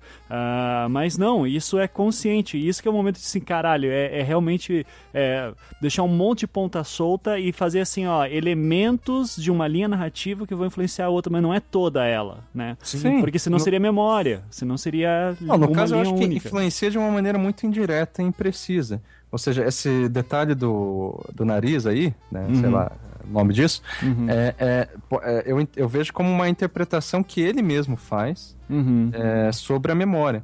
Me Sim. parece que quando ele nasce e tal, a mãe dele sempre faz aquilo, um tipo, põe o dedo no- na boca, no mesmo Aham. gesto que o anjo. Sim. Então ele assimilou aquilo, Uhum. entendeu? Então ele fez uma ficção em cima disso pra entender o real, assim, entender o porquê que a memória dele tá confusa dessa forma. Uhum. É, tem, daí tem o lance freudiano, né? Tipo, da mãe, ele fala da boca da mãe, do cheiro dela, essas Aham. coisas. É, É. ele, ele, ele, te- ele tá tentando dar sentido àquilo, na É, verdade. exatamente. Aham. E daí que eu acho que o, o fim do filme é contundente. Uhum. Porque quando ele fala lá com que estamos vivendo todos na cabeça de uma criança e tudo mais, ele com isso quer dizer que não tem nenhum princípio, nenhuma razão freudiana ou vontade ou é, ordem, sei lá, é, conspiração, é, a não, s- é, assim não há nem sequer escolhas a serem feitas, exceto aquela de aceitar e afirmar o eterno retorno dos mesmos impasses. Isso. né? Uhum. Então, cara, daí esse, esse filme é tão foda que daí você lê as resenhas, cara, você fala, porra, essa resenha não, não É. fala desse filme. Aham, Embora sim. eu fiz uma resenha, vou deixar. Não, eu É, digo, mas- ó, se eu- você lê lá o que tá no, no IMDB, eu não vou ler aqui, mas, tipo, você lê lá, cara, não é, não é sobre o mesmo filme que É, você a, tá sin- falando. a sinopse você tá falando. É a no sinopse, caso. desculpa. É, a sinopse é foda porque, cara, não. Não Se- tem como fazer Tem que ser sinopse. marqueteira, né? É, já. porque sinopse vai dizer assim, ó, é, na verdade, o filme considera todas as possibilidades da vida. não, não, é bem isso. Eu acho né? que o enunciado principal, que é justamente no final do filme, é quando ele, ele fala Everything could be anything else. And, eh, enfim, to- todas as coisas poderiam ser o, qualquer o prêmio, outra coisa. Qual que é o prêmio João Santana? Correndo. Provoke. É. Todas as coisas poderiam ser qualquer outra coisa e Uhum, mesmo assim teria o mesmo significado. Que uhum. mesmo significado é esse? Não é que teria o mesmo significado literal. Obviamente, cada versão da história é, levou a vida dele a, uma- a um significado diferente. É, e Seria daí um- ele vai reforçando isso com várias outras fases que ele vai jogando, assim. Daí ele fala Everything works in the end, né? Que, tipo, Exatamente, é. Ah. Mas o que acontece é que se qualquer acontecimento poderia ter qualquer significado, não é porque ele não aconteceu, mas porque nunca houve um significado que tenha determinado ele. Uhum. É esse o mesmo significado que aparece em- em todos os, uh, os acontecimentos, inclusive aqueles que não aconteceram. O significado de que não há significado que o determine Uhum. o acontecimento. Uhum. E isso, como, eh, como a gente antecipou antes, é o acaso. Uhum. Né? Eu acho, inclusive, que a própria opção dele, porque ele optou pela mortalidade no mundo em que todos são imortais, tá certo? Isso, pra mim, significa que ele afirma a falta de razão é, e de finalidade para a existência. Ma- Mas, você me lembrou agora uma coisa, Becari, porque assim, eu pelo menos eu não lembro de uma parte do filme que deixa claro que foi escolhas, tá? O filme me dá a entender que em algum momento, va- vamos dizer que Não, va- aqui ele fala de escolha impossível. Não, não, não. Eu tô dizendo assim, ó, que é, não me, é, não- o filme, pela- pelo menos pra mim, não me deixou claro que existe um momento assim que a humanidade disse, ok, quem quiser ser agora ah, imortal é só vir aqui na clínica e a gente vai fazer É, isso. então não, ele fala, de- é, o jornalista fala, ah, por que você não escolheu é, usar a telomerase, que tá todo mundo pra... E daí ele pergunta como que era a vida antes de. Quando Isso. era o mortal. apresentador o, daquele reality show sobre o cara. Aham. Segura um porco também, que parece que tem o. é, ele até fala, né? Um porco feito com as células É. tronco, né? É. É, Ou seja, tipo. Putz, daí tem uma galera segurando um É. porcão. Cara, eu acho que tá claro, sim, que ele escolheu é, não. é, não, é, se é que eu não peguei, por isso que É, eu então, quis- é, só que mesmo assim, cara, eu lembro dessa cena, mas, tipo, pra mim não fica claro que ele escolheu, sabe? Aham. É, porque na minha cabeça. É, a Só não ine- aparece eu- ele escolhendo, entendeu? É, É, não, é eu que na minha cabeça entender. foi assim, ó, tipo, ok, agora a humanidade é imortal, as pessoas não transam, não sei o que, lá, lá, lá, ah, mas é, não, se reproduzem de outras maneiras, é, mas é, não, não, não, pra mim não ficou claro que teve um momento em que ele podia ter feito essa escolha. Eu Eu entendo... entendi de uma forma tão otimista que eu achei que ele tava vivendo a vida dele, tava sem tempo pra isso. E, e ele entendeu, tipo, a vida tem que começar e acabar, sabe? Tipo, eu vivi tudo. Não, cara, é que pra mim a- isso faz parte da, da estrutura, assim, da premissa do filme.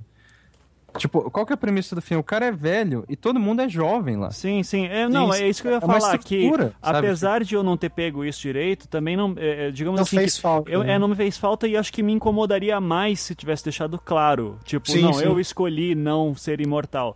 Porque, é, porque eu acho que a questão é quase como uma alegoria mesmo, sabe? Então, Uhum. é, não são mais humanos que existem naquele mundo. São.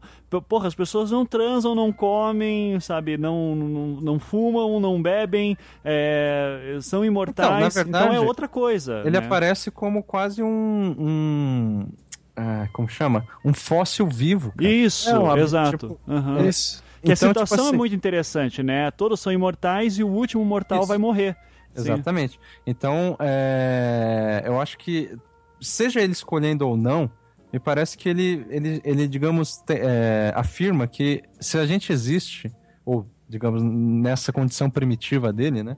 Se, se ele existe, é sempre por acaso. Uhum. Não há uma razão para isso. Uhum. Portanto, a gente nasce por acaso e morre por acaso, né? Uhum. Daí, quando o, a- o- as narrativas sobre efeito borboleta, sobre física quântica, teoria das supercordas, são mencionadas, de fato são mencionadas naqueles programas de TV, né? Uhum. É, são co- como iscas de sentido que não conseguem dar conta dessa, desse princípio dele, esse princípio, entre aspas, primitivo do acaso. Sim. né? Não consegue mapear e entender justamente que, que acaso é esse, né? Ou seja, é, é- é- é- nada supera o riso de escárnio que ele dá, né? Um riso de alegria de, de- Uhum. e absurdo ao mesmo tempo, como resposta Aham. para todas as perguntas do jornalista que tentam encontrar algum sentido. Uhum. Ele simplesmente dá risada, porque essa é a única resposta à altura do acaso, né? Que vai é a única coisa que se repete, né? É, é o acaso que torna possíveis justamente a ficção da vida. Uhum. E é, eu, eu já fazendo alguns comentários técnicos também que eu, não posso deixar de falar. É, primeiro que a trilha sonora maravilhosa, Foda. cara. Assim, eu, Sim, sim. eu tinha esquecido como era boa, cara. Eu, desde bom, quando né? eu vi pela primeira vez, eu, eu baixei a trilha isoladamente. Aham. É, E- é muito foda, cara. Hoje é. É, Aliás, cara, eu não nem vi esse filme pra fazer esse programa porque é, já- eu acho que eu vi uma, no- assim, no mínimo umas 15 vezes. Caralho. É, eu lembro da época que você tava escrevendo artigo. É, então, eu já escrevi artigo, isso tá na minha tese, enfim. Aham. Ah, legal, legal.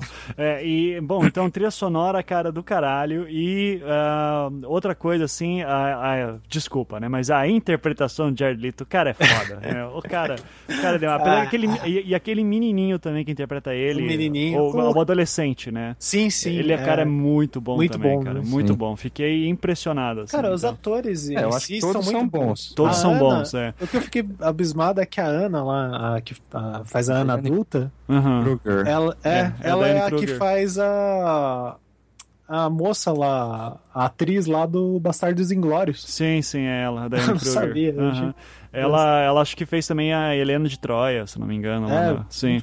E.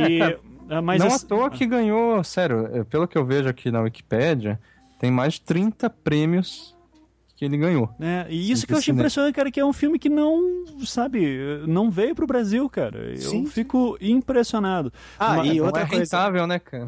É, é, a fotografia dele é muito foda. Muito cara. foda tem também. um- Eu tava escolhendo lá pra fazer a capa do episódio e, tipo, eu fiquei na dúvida, assim, várias. Aham, não, é. várias ah, cenas muito bonitas. É muito foda.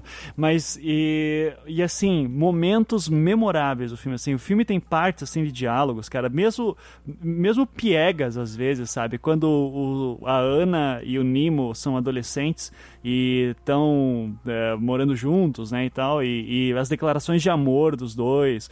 Puta, cara, aquilo lá ai, é muito lindo, cara. E, e, e acho que, mas assim, tem eh, várias partes ali. Eu acho que as minhas partes prediletas são essas, assim, de tipo, um fazendo juras de amor pro outro, né? E agora, aquela parte que a gente já falou algumas vezes aqui do o Nimo velho e dizendo. Todas são verdadeiras, né? Cara, o cara fica perguntando é qual, que é, ver- qual que é a foda. versão verdadeira dele. Ele fala, todas são verdadeiras. Eu digo, puta que pariu. O cara é muito. Arrepia, assim, só de lembrar. É Não, muito outra que eu acho foda é aquela a hora que a Jean, ele tá na piscina lá pra se afogar, a Jean salva ele, né? Aham. E daí ela fala que encontrou a carta de suicídio dele e ele não lembra, assim. Aham. Tipo, a, a, lei- a carta dele, tipo, ela é crível ali dentro da, da situação, sabe? Aham, sim. Tipo, daí você vai Fala comparando que com as outras a- vidas paralelas. dele. é. É, tipo, é foda. É tá, Tem vários recursos muito, às vezes, simplistas, por assim dizer. Ou, enfim, como o Ivan disse, qual- como mesmo? É, Piegas. piegas e tal. Aham. E que por isso eu acho que não é um filme cult. O que Uhum. pra mim é uma vantagem. Uhum. É, ele não é totalmente comercial, mas é, é, ele, é, como eu disse no começo, ele, ele quase chega a ser didático. Uhum. né? Justamente nessa teoria do Ah, imaginário. é, não- é, mas, cara, que, nin- ninguém. São pouquíssimas pessoas conseguem É, ter, ter contato essa literatura, cara. Ele é considerado um filme cult, assim, É, em Não, geral. tudo bem. assim. É que se a gente for pegar realmente filmes como Godard, Inclusive, eu não acho ele muito didático. Ah, bom, comparado com Godard, enfim e tal. daí, Mas apesar que tem aí coisas você do tem uma Godard são- série de significados, digamos, intencionalmente colocados ali, assim, de uma maneira complexa, que poderia ter sido mais simples, Uhum. e que não. E daí sim, sabe, só os iniciados entendem. Aham. Eu acho que não é o caso tanto desse filme. Entende? É, eu não Ele sei. tem essa eu- abertura na, na própria é, condução narrativa. Entende? É, é, cara, é que assim, ele já começa na porra louquice. Não é tipo o Cinedo aqui, que você vai. Você vai Não, não, entrando o na Cinedo coisa. que é mais porra louca, cara. Uhum. Assim, Cara, eu o Cinedo que. Só que ele tem uma Mas- progressão de porra louquice, assim. Agora, o, esse daí, cara, já começa. Ah, Não, eu acho que esse filme, ele, assim, ele é tão aberto que ele permite, embora eu não concorde, a, ele permite a interpretação mais banal de que tudo é um sonho. Ele Sim, permite sim. isso. Por isso ele não é cult. Ele não é in- in- in- inacessível. Você pode acessar mesmo É, que seja tem- por esse tem caminho camadas, mais. É, mesmo que seja por esse Pô, caminho. olha que massa. Tipo, até.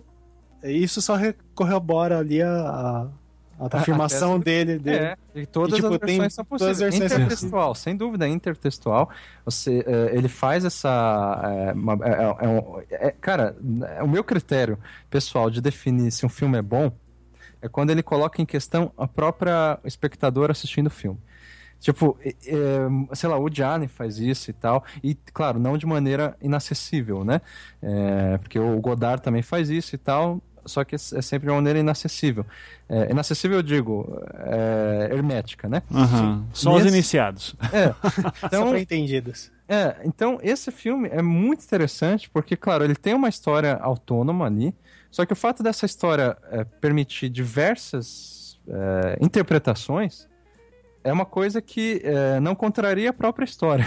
Aham, sim.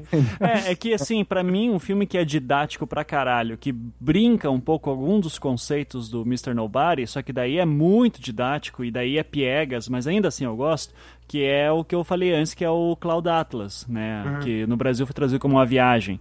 Sim, É, eu vi esse filme. Só que, cara, esse filme só tem uma interpretação única, né? Sim, tem uma interpretação única, exato. Por isso que, assim, pra blockbuster é isso, tá ligado? É uma interpretação única. Cult, é, eu já... Não que todo filme cult também tem que ser assim, mas dentro da envergadura desse filme, assim, eu acho que ele, é, ele acaba caindo nisso porque, cara, a maioria das pessoas assiste esse filme e fica tipo, "Ok, o que aconteceu? O, É. o que que. O, qual, o qual que é. Fica puto porque. Cara, teve gente que não entendeu o final do, do- da origem, tá ligado? Do. do- sabe? Não, é que tá. Tem gente que. Se, se existe a possibilidade de você ficar puto com esse filme, é só porque você queria, porque queria, insistentemente, ver um sentido único. Isso, queria que Assim- falassem essa é a verdadeira e É, as outras eu tava, tava, tava seja, de brinks. O incômodo que dá é a abertura dele. Isso. O incômodo, é, a possibilidade desse incômodo, né? Aham. Ou seja, E tipo, que, tá na, há. e que tá na própria estrutura do filme. E, e É. isso, cara, não é. Não é uma não- explica... Não existe nenhuma explicação definitiva, Uhum. né? Porque todos os fatos e possibilidades no filme se igualam e respondem a uma única e mesma condição, que é ter acontecido da mesma maneira que poderia não ter sido acontecido. Uhum. Ou seja, é, assim, isso elimina qualquer interpretação clara.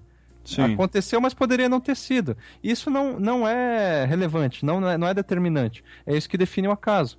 Uhum. O acaso não é uma ordem, né? O acaso é simplesmente a falta de ordem. Isso. Então, Uhum. tipo, assim, é, por isso que quando alguém fala, é, vendo outros filmes ou livros e tal, é, de uma conduta alienatória, por exemplo, pautado no capitalismo, qualquer coisa que o valha, ou seja, é, ah, esse cara era é, vivia na ilusão nesse filme, né? Ou Uhum. mesmo como no efeito borboleta que todo mundo deve ter visto. Aquele cara, ele não consegue consertar o passado, né? Uhum. Sempre resta a pergunta: qual o referencial que tá por detrás desse filme? Sim, sim. N- Nesse filme do Mr. Nobody, não existe uma resposta para essa pergunta. É, e inclusive acho que agora você acabou de matar a minha dúvida, que é a questão do final sobre a questão da entropia e a imaginação da criança e tudo, porque eh, em todos os casos, por pior que você dissesse assim, nossa, eu tô confuso pra caralho, você tinha uma, uma âncora, uma pelo menos, dizendo assim, Sim. é, ele está velho, sabe, e ele vai morrer. É, e quando a, a cidade começa a se dissolver e mais pra frente, depois quando o tempo começa a voltar, até aquela âncora é colocada em xeque. Né? Sim. Até aquela... Então, no fim das contas, o que a gente sabe que aconteceu teoricamente, por um momento, é que ele nasceu, os pais se casaram e em algum momento se separaram. Mas mesmo isso, em um momento do filme, também é questionado que ele diz assim: meus pais podem nunca ter se encontrado. Que Sim. inclusive faz muito sentido porque ele não existe. Né? Eu- toda hora, no, quando ele tá velho, ficam reforçando: esse cara não existe. A gente não É, sabe quem e- ele é. E Nemo parece que é tipo é, nobody em latim, sabe? Também. Ah, daí eu Tipo, não é- sei. Não, mas É é tá, ninguém- ele não tá existe. Ele não existe apenas com uma questão institucional Uhum.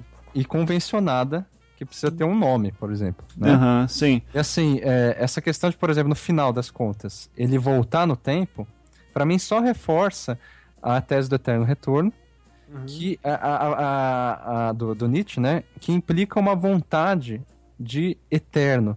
Só que isso é bem complexo porque pode parecer uma vontade metafísica. Não é isso. É uma vontade assim de eterno, justamente por saber que da finitude. Ou seja, é uma, uma vontade de ser eterno na finitude. E não de ser imortal, no caso do filme. Aham. É, É, Mas isso é bem complexo. É, questão é, é que eu, é eu que, tive tipo uma assim, interpretação bem mais simples daquilo, que tá, ele tá voltando e ele tá feliz porque ele vai poder reviver tudo de novo, todas as Exatamente. possibilidades. Aham. Mas é isso, é é isso que eu quero dizer. É que colocar nesses termos de eterno e tal gera essas outras questões. Uhum. Só que aquilo que, não sei se foi você ou um cara que falou, de que ele não existe Eu. por causa do, É. do, do nome, né? Uhum. Enfim, porque ninguém sabe quem ele é, porque ele é uma, um fóssil vivo. é, é, é, traz a questão: quais são os parâmetros que definem essa existência, né? Uhum. Então, em parte, são aqueles regulados por instituições, teorias, física quântica é, e convenção de toda ordem. Ah, você precisa ter um nome, você precisa ter uma identidade. São convenções, são inventadas, né? Só que todas essas convenções, elas são arbitrárias e redefiníveis. Uhum. Então, essa é a diferença que eu vejo entre esse filme e os filmes que têm uma interpretação única. Aham. Porque assim, não- na interpretação única, esses parâmetros de que nos alienam da, da escolha e tal, eles são sempre fechados, né? Ou seja, o cara não tem nome, então ele não existe. Ou alguma coisa assim. Uhum. Nesse filme, esses parâmetros não são fechados. Eles se redefinem com o viver. O que significa dizer assim, bom, ele pensava de uma maneira quando ele era jovem, ou eu penso de uma maneira agora, E daqui a um ano eu posso pensar exatamente o contrário. Uhum. Só que, assim, as instituições não mudam, a- as convenções não mudam, assim, todas as regras da sociedade, quer dizer, mudam, só que com um tempo muito maior, né? E eu mudo muito antes. Uhum. Então, assim, o significado que essas coisas têm pra mim, essas coisas que aparentemente são imutáveis, elas mudam também, mas desde que eu mude, né? Uhum. Então não há uma versão definitiva, por exemplo, do meu próprio passado. Eu invento o meu próprio passado a todo momento e confundo lembranças que não são tão minhas quanto eu poderia a- a- imaginar, Uhum. né? É, só que isso que você falou, tá, você tá falando agora assim, da nossa experiência, não mais no filme, né? Porque no filme. Não, uma reflexão que, leva, levanta, que eu... Não, não, eu entendo. Só que assim, é, é sobre essa questão da gente lembrar do passado, uh, e a gente tá sempre reinventando o passado ao relembrar. É, beleza, só que a gente ainda se estabelece dentro de certos parâmetros, né? Então, por exemplo, eu sei que eu tive uma namorada com tantos anos, tarará, e eu fico na minha linha do tempo. O que eu quero dizer assim que essa interpreta se interpretar o filme dessa maneira, a gente vai cair naquela interpretação mais baixa de que ele tá velho e ele não consegue lembrar exatamente o que aconteceu. Não, não é isso, porque não, mesmo a questão de que, por exemplo, eu tive uma namorada, é, tudo bem, namorada é um negócio, um significado que não vai mudar, né? É, isso que eu quero Mas- dizer. Tipo, que aqui tá. agora, sabe? Eu sei Exatamente. que eu tive uma namorada com 15 anos e foi assim, assim, assado, sabe? Tudo eu bem, que dela. o significado dessa namorada especificamente, e não da namorada genérica enquanto nome, né, Uhum. mas dessa. é, é, Esse significado muda.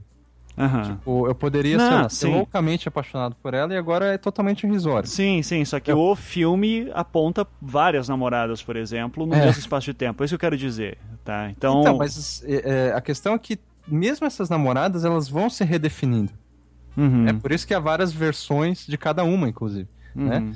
É, porque não é que elas são universos paralelos, é porque ele próprio está reinventando essas histórias, né?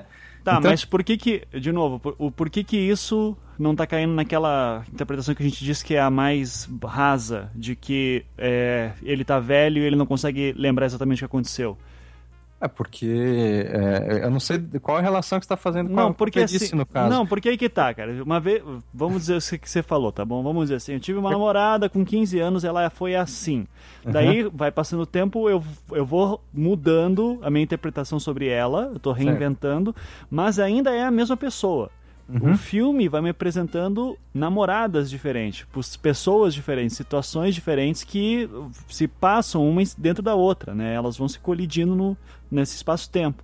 É, e daí, quando você tá me dizendo assim, por isso que eu tô dizendo assim, ó, Mas você não tá falando da vida. se são as mesmas pessoas ou não. Porque a narrativa é em primeira pessoa.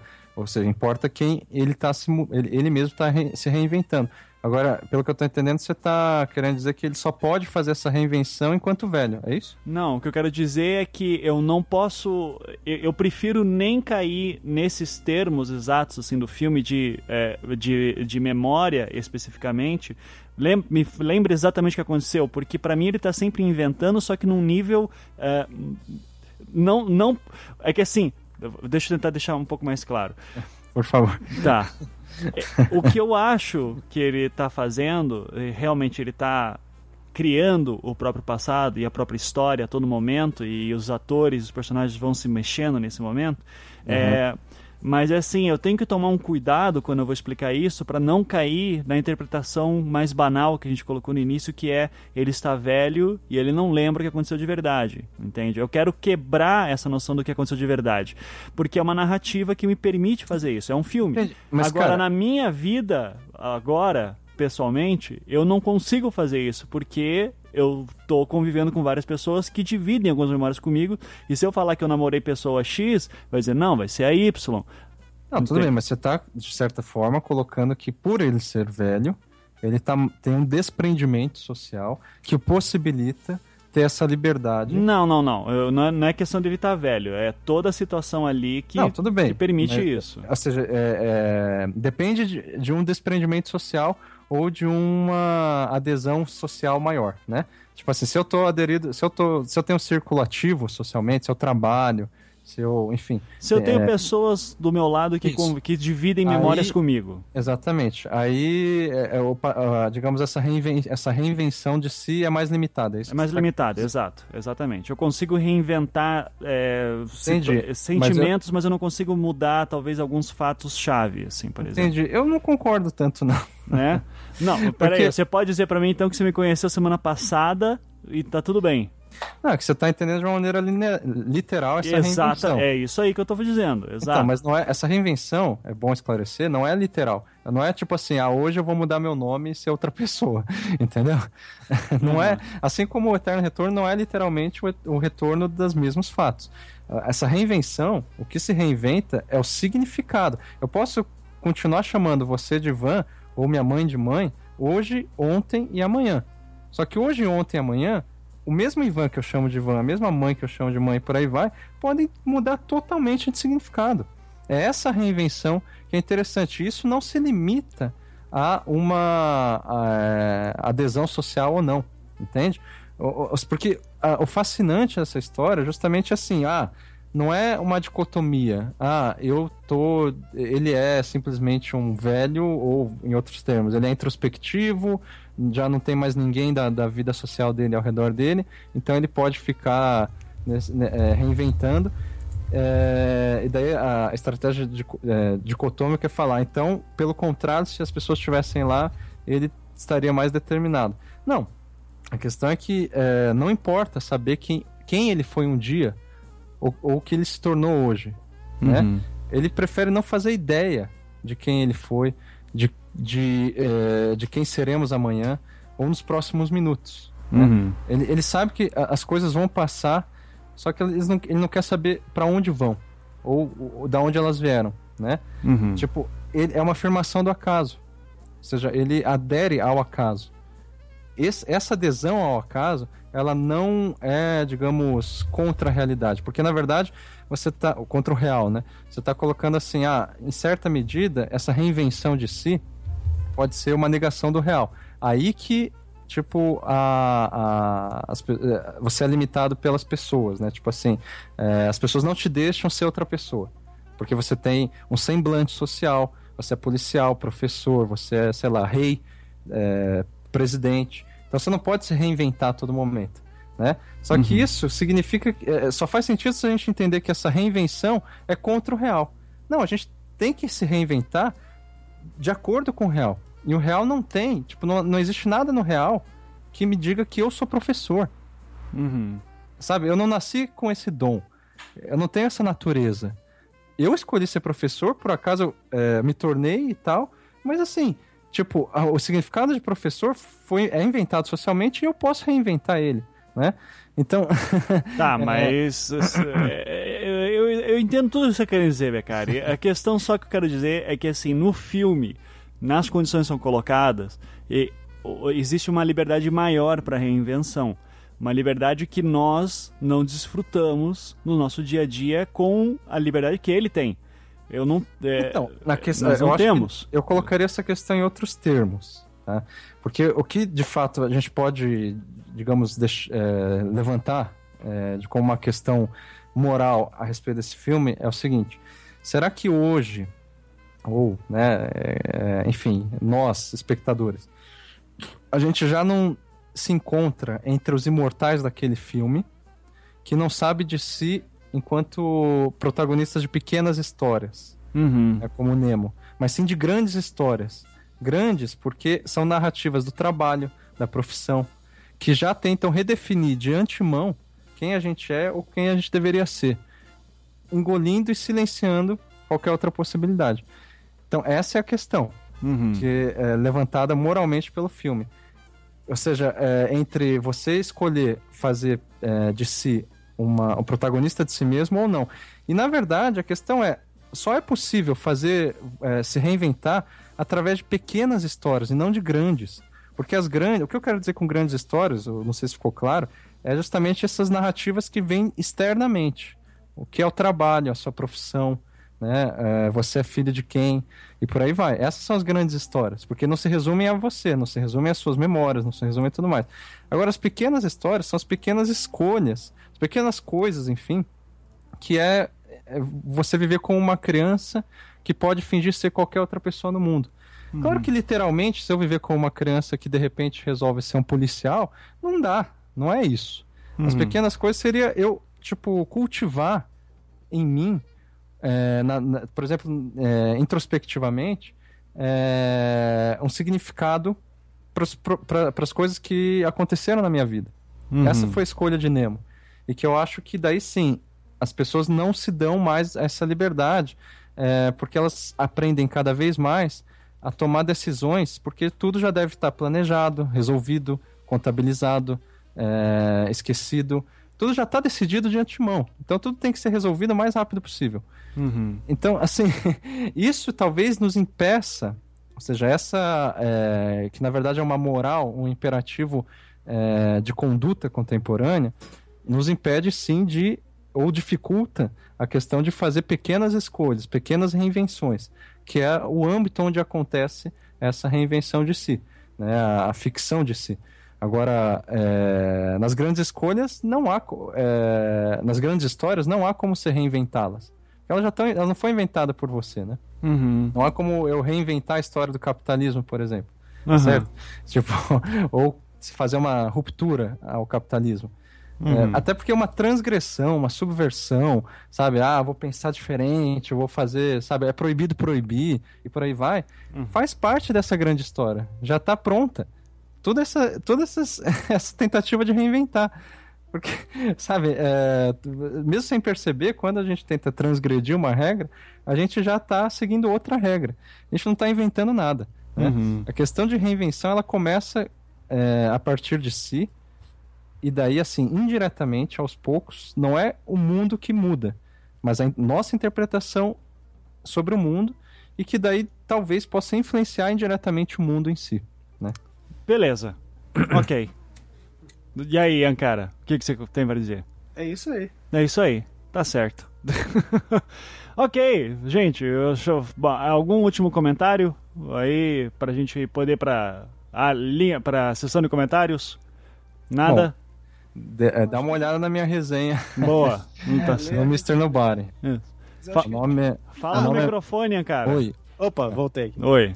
É, Uma coisa que eu notei em vários momentos assim, ele fica fazendo referências a coisas do cinema, né? Tipo, pelo menos. Não sei se foi um clichê. Tipo, tem uma hora lá que. a- aquela hora que a- é, tem um pé que pisa na casa, a hora que ele entra naquele cenário, é tipo um cenário que nem o Cinedoc, assim. Uhum. E daí tem um outro momento que começa a aparecer umas coisas laranjas. Só que daí o Inclusive, meu- o, pé no, o pé na casa lembra Terry Gilliam. Né? Isso, pra- lembrou o Terry Gilliam. Isso, é, até quando ele é assassinado pelo cara na banheira, isso aí é uma. Eu não sei de qual exatamente, mas é uma, uma cena reconhecível. Eu acho que isso, esse, esse próprio recurso de falar do cinema em geral, né, Aham. também serve para corroborar o que eu estava dizendo. Ou seja, fazer de- é, reinventar a si mesmo é como se você pegasse a sua história e transformasse ela num filme. Uhum. Isso. Que é Ah, basicamente- na, na parte da ficção científica toca uma música clássica, tipo no 2001 também. Isso.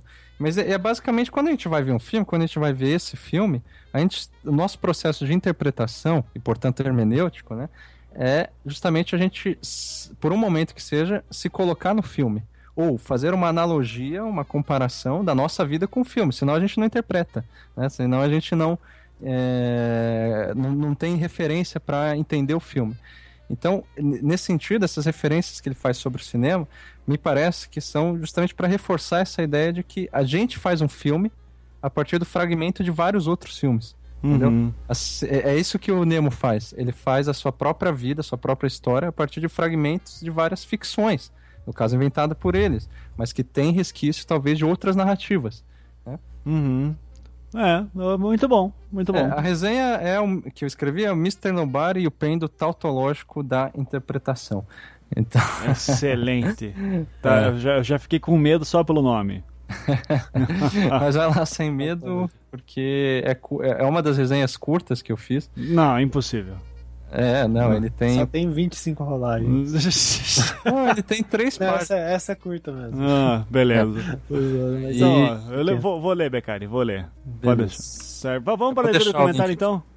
Vamos. Então, vamos. Chega, né? Então vamos lá para. Se você não viu o filme, tá fudido agora. É, já era. Tá, você não entendeu nada desse programa. Então vamos lá para a leitura. Foda-se o ouvinte. Foda-se o ouvinte. Vamos para a leitura de comentários.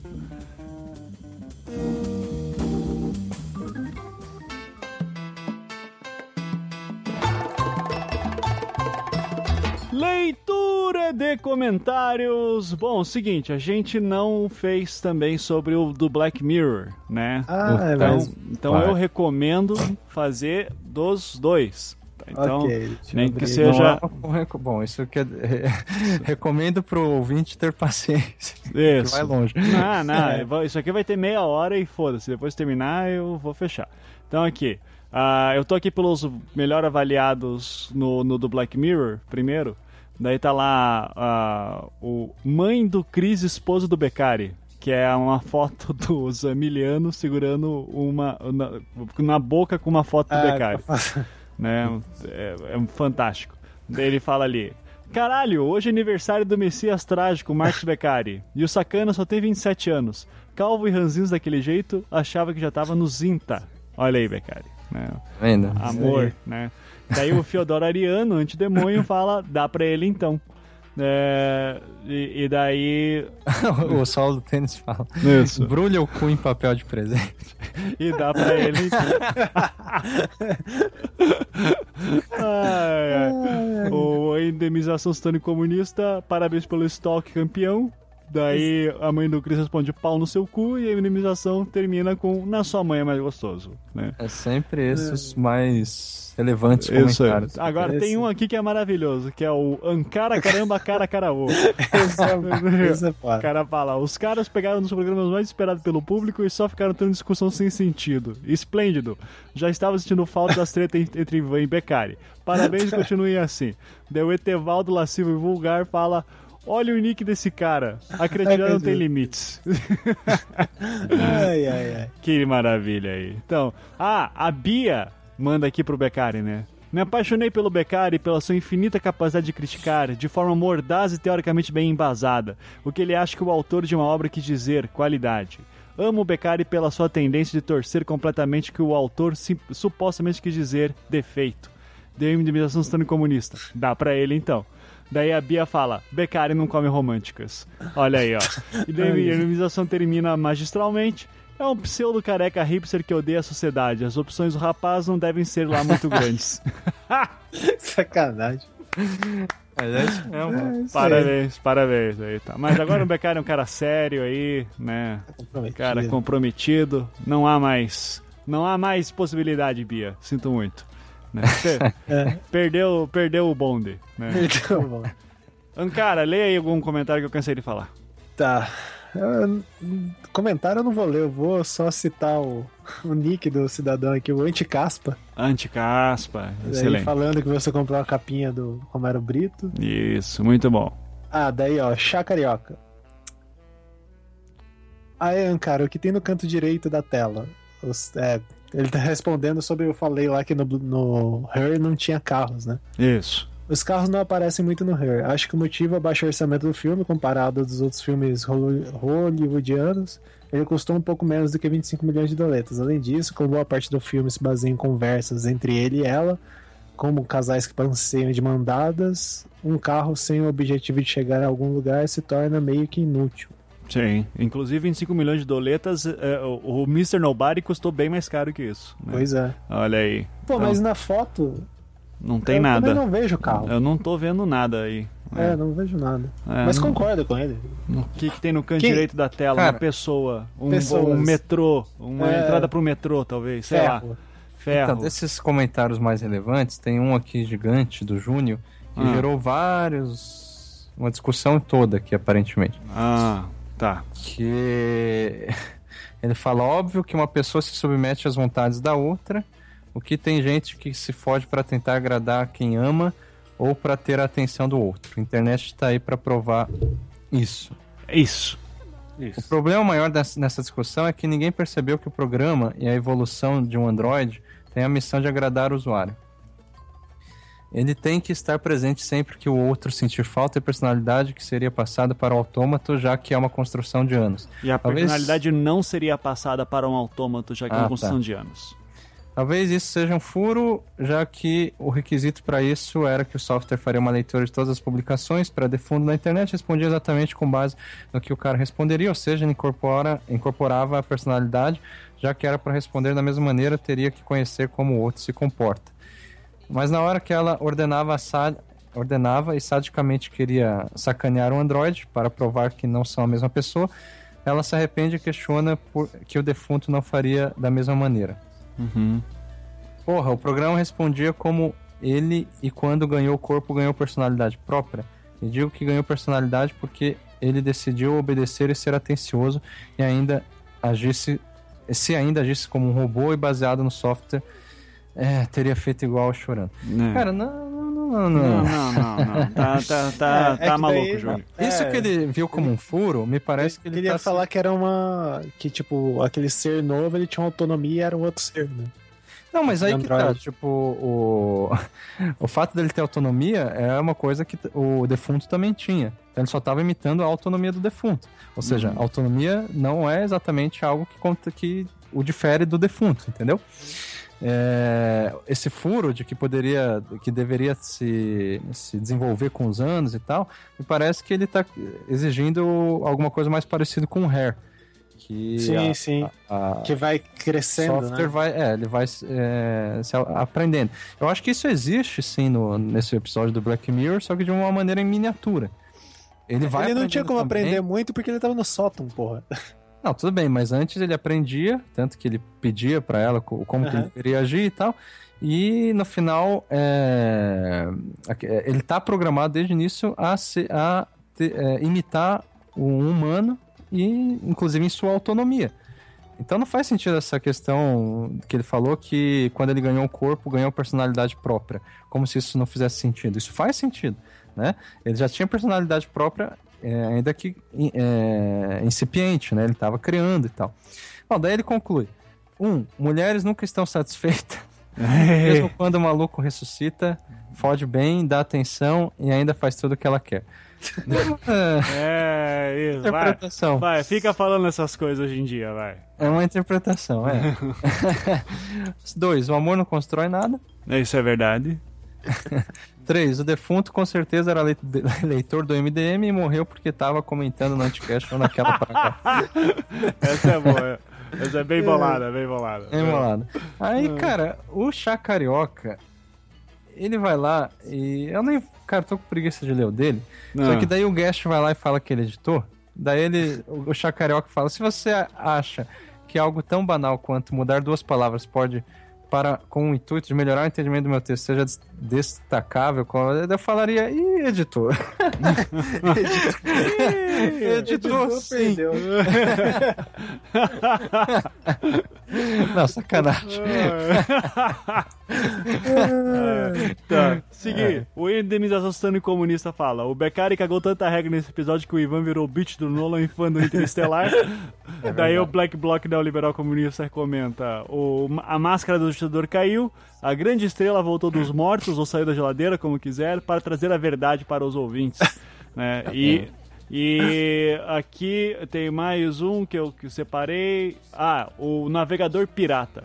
Ele fala: Para gostar de Her somente sendo designer hipster.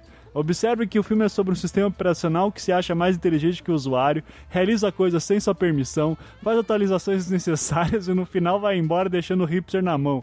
Se eu jogasse, se eu desejasse uma merda como essa, não, não preciso esperar muito e comprar droga de um Windows 8. Ainda pior, o personagem principal é um hipster babaca que precisa se apaixonar por um sistema operacional para somente no final perceber que seu grande amor era amiga do lado, a quem ele nunca deu atenção, mas no final eles ficam juntos porque o amor é mais forte. Sério? Eu nunca vi um filme isso em um filme adolescente, mas analisando que o nosso ditador é, que o nosso ditador é um romântico, o Beccari é um hipster, fica claro o motivo de gostarem tanto do filme. O dia seguinte ao fim do filme, a treta no Procon deve ter sido louca. e daí o Chacarioca, nossa, alarme Olavete coxinha gritando aqui. Daí o navegador pirata termina com aproveita que o alarme tá gritando, coloca no modo vibrar, enfia no rabo e seja feliz. Muito bom, Gratuito da semana. muito bom, muito bom. Aqui, Yes. daí, daí tem uma discussão chata aqui, eu já É, tem. Mas quem não várias. escutou a porra do programa do Hair não é tão antigo assim, então Isso, então vai lá logo. tomem nos seus custos também. Depois E a gente tem que fazer uma daquelas séries, que vocês, como vocês fizeram do Black Mirror, só com anticast de filmes. Ah, é. Tá. É, Como assim? que- Ah, tá, tá Ah, sério. entendi, entendi. É, Aquele grupo Acho no, que já no tem uns SoundCloud. três, né? Aham, sim, sim. Mas é uma boa. O Thiago de Lima Castro também, ele comenta ali que vai participar um dia do podcast. Sim, eu, tam- beleza, vamos achar um dia pra isso. E daí ele te dá. E daí, cara, ele passou um monte de É, recomendação pra passou. você. Eu comecei a ler um ali, o... a estética da música do Enrico Fubini. Isso, muito não, bom. não tô entendendo nada, mas uh, acho que um dia eu entendo. É, beleza. E daí tem um monte de comentários aqui que chega, né? Uh, tá bom. Ah, tem assim a foto de Jared Leto também ali de, É, de Papai Noel. de Papai Noel que é meio perturbadora, na real. É. Assim. Eu, não, eu não sei o que pensar. Tá. Fico, fico conflituoso Fe- com os caminhos fica- da minha vida. É, fiquei conflituoso, mas o Mr. Nobody com ele me ensinou que toda forma de amor é válida. Todas as opções são possíveis. vamos, vamos, vamos pro Prêmio Anticast, vai lá. Então, o comentário mais bem avaliado ali é do Chucruto Futuro, que diz Feliz 2015. E é uma foto minha segurando o Becari. Não, é uma... Não, Tipo, jura parece- que é uma montagem. Não, você falou foto, porra. É uma foto. Foto de você segurando o Não, Becari. é eu possível. realmente Não, foi assim que esse é o dia que eu encontro, que eu conheci o Becari. pegaram Tá. uma daquelas fotos do Pesca e Companhia e tem o cara segurando uma truta, um baiacu, sei lá que peixe que é. E daí tiraram a cara do cara, colocaram a cara do Ivan. Isso. E daí do peixe tiraram a cara do peixe e colocaram O a cara do Becari. Parabéns, Chucruto Futuro, cara. Agora, qual que é a semiótica aí, do... Cara, Qual que é o significado, né? O que entra no cu invisível. Pode ser, pode ser. Pode ser. Percebe que o cara tá segurando o peixe como uma arma, assim, né? Isso. é, e é falar que é complicado por onde tá a mão dele, né? É, isso aí, Becari. É, tá vendo? Daí o lá Distilleria Cara, Becaris. fico- Calma, calma. O lá Distilleria Becaris está de parabéns pelo nome. Ele fala, e você. E, e você não é que fugiu do Becari, você não é o que fugiu. Que daí tem ali a, a imagem do Pesca Companhia com um dizer. Para o pescador existem três tamanhos de peixe: o pequeno, o médio e o que fugiu. Luiz Henrique Tistão. Muito Então bom. onde eles tiraram esse negócio de peixe, cara? Cara, eu não sei. Fala, Becari. Acho que é do Home Office, mas enfim.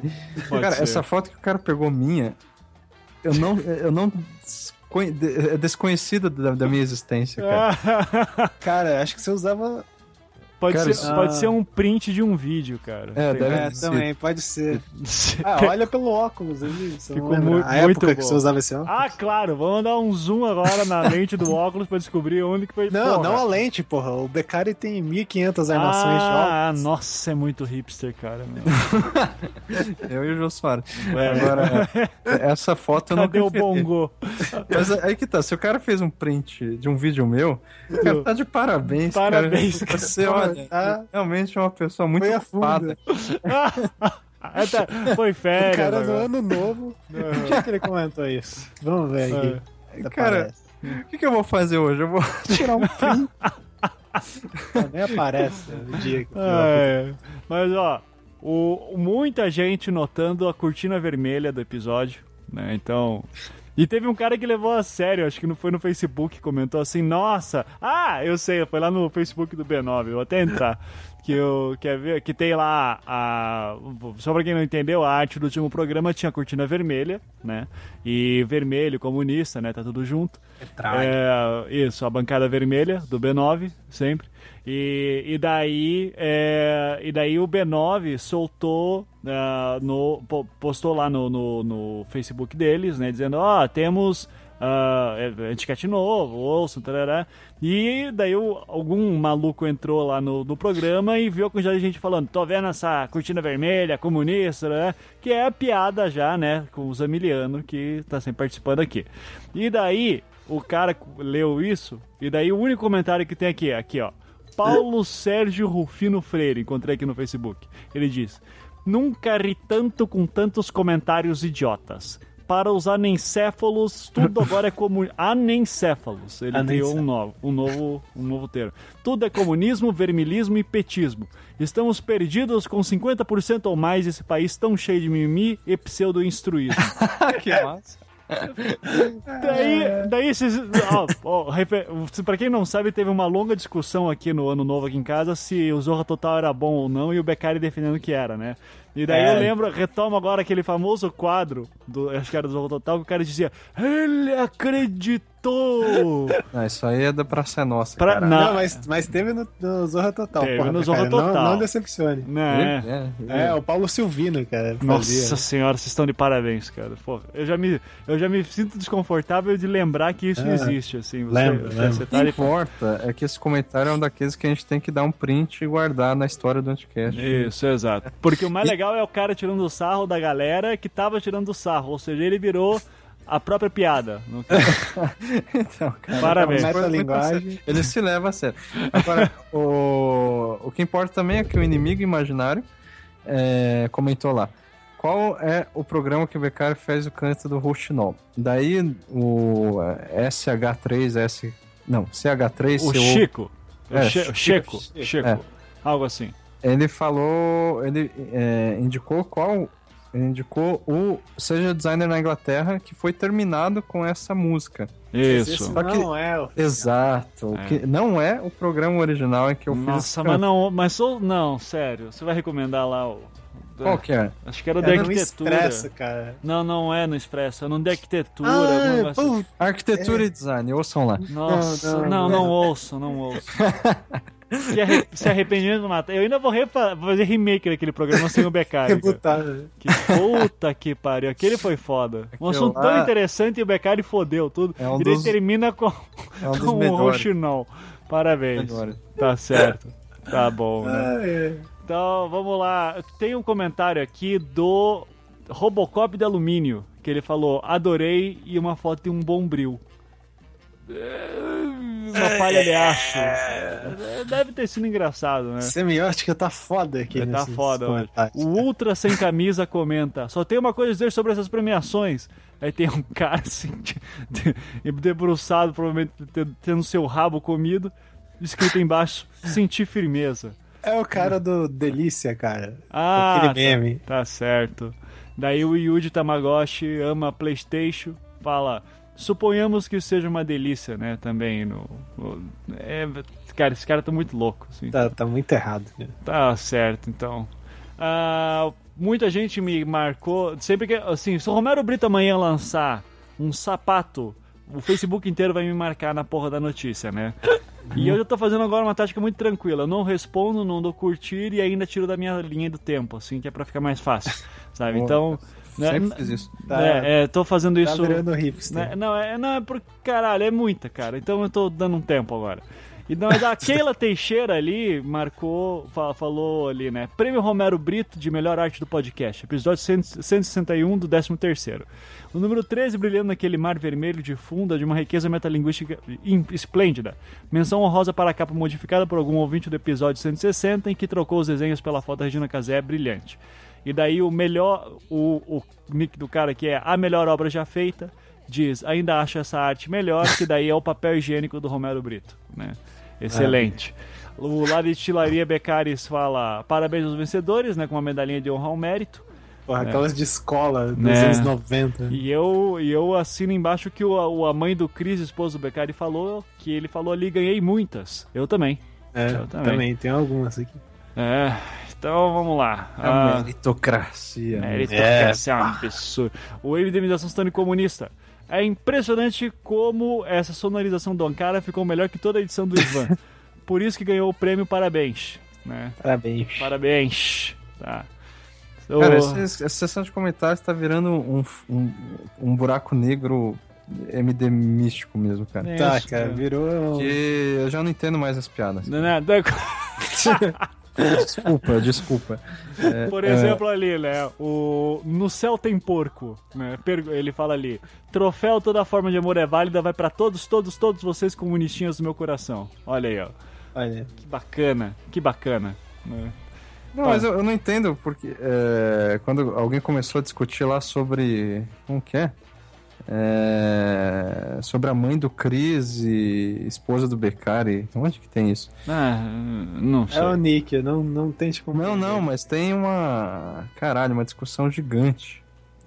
Eu não tô conseguindo achar agora, peraí. Tá, o anti quando você procura, o anti-caspa. Meu Deus, meu 7 a 1 gol da Alemanha empatou com ninguém reconheceu o trabalho do Ankara na categoria O Amor Não Constrói Nada. Família tá orgulhosa, 2015 já pode fechar pra mim, estou realizado. Como não posso receber o prêmio, estou em viagem com a minha parceira Shampoo. E para fortalecer o Shampoo, porque ele é o anti-caspa. Ele é anti-caspa. ó, ó, Olha, ah, ah, ah, Ah, podia e- ser condicionador, né? e para fortalecer o reconhecimento ao trabalho do amigo Ankara, espero que ele receba minha piroca de ouro. Olha aí. tá guardado Tá, o aqui. pessoal tá, tá, tá engraçadão. Ah, tá, tá tiozão no Tá- pavê, né? no pavê.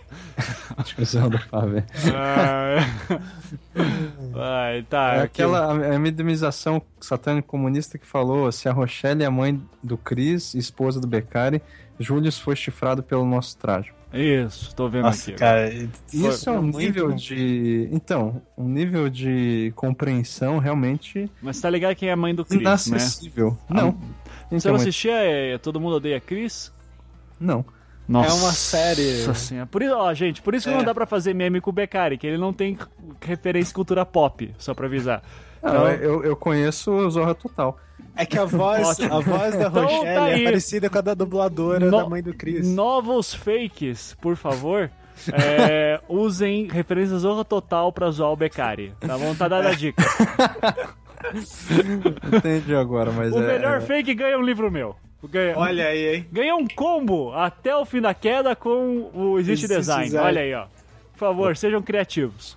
Pronto. Eu gosto, é, em particular, do Zé Rodela e Beiradinho. Meu Deus do céu.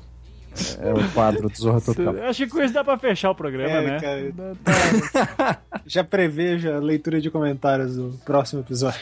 Tá. A leitura dos comentários. é, a- a- os comentários é sempre com base nas leituras dos comentários, nunca é sobre o programa, né? Não, não, Ele nunca. virou autônomo. Virou Era um o que a gente programa- queria na época do Expresso. Pois é, hoje aconteceu. seria uma boa forma de Juntou voltar ao tudo, Expresso, né? Seria, É. seria um jeito, seria a oportunidade pra voltar ao Expresso. Mas Olha não, aí. Mas não, não, Não, não, não. Perdão. Não, não, perdão. Amazon. Amazonas. Maconha, quero. Mas quero. Chega então. Valeu. Então é isso aí. Até semana que vem, gente. Muito obrigado. E, ah, s- seguinte, querem falar de um novo filme semana que vem? Já dá a dica aí pro pessoal ouvir? Pra ver? É, pode ser. Cinedoc. Cinedoc? Puta que pariu. Tô Nossa, fui. Esse Tamo não, o Cinedoc tem que ser com o Saldanha. com o Maurício Saldanha. Isso. É, a gente pode. Tentamos. Vamos assistir no Cinedoc então, enquanto isso, tá? Isso, em algum momento a gente faz. Em algum momento a gente faz. Fica a dica aí já pra galera. Tá? É, Então. que mais? Tem o Another Earth, que eu. Enfim. tem. Não, é, é. Eu acho massa. Eu acho legal, mas, né, tá, não, Não, Não. vi. não. Ah, vamos pensar. Não Qualquer coisa, eu vou, qual- qual- qualquer aí ó, fica o jabá. Sigam a gente no Twitter, arroba Anticast Design, e Facebook é, é, acho que é Anticast Design também, não lembro. Qualquer Isso. um do Hitchcock também. Foda-se você, Becari, porra. Deixa eu falar, daí a gente avisa em alguma rede social eh, o que, que a gente vai falar. Daí você Isso. veja esses filmes. Que a gente vai fazer um monte de filme agora que a gente não, não vai fazer pauta mais complicada, não. A É. não ser que alguma coisa aconteça que a gente queira discutir. Né, Então, é isso. Então, valeu, siga a gente lá e a gente diz o que tá rolando. Então, beijo, tchau, até semana que vem. Tchau! Falou. Ah. tchau.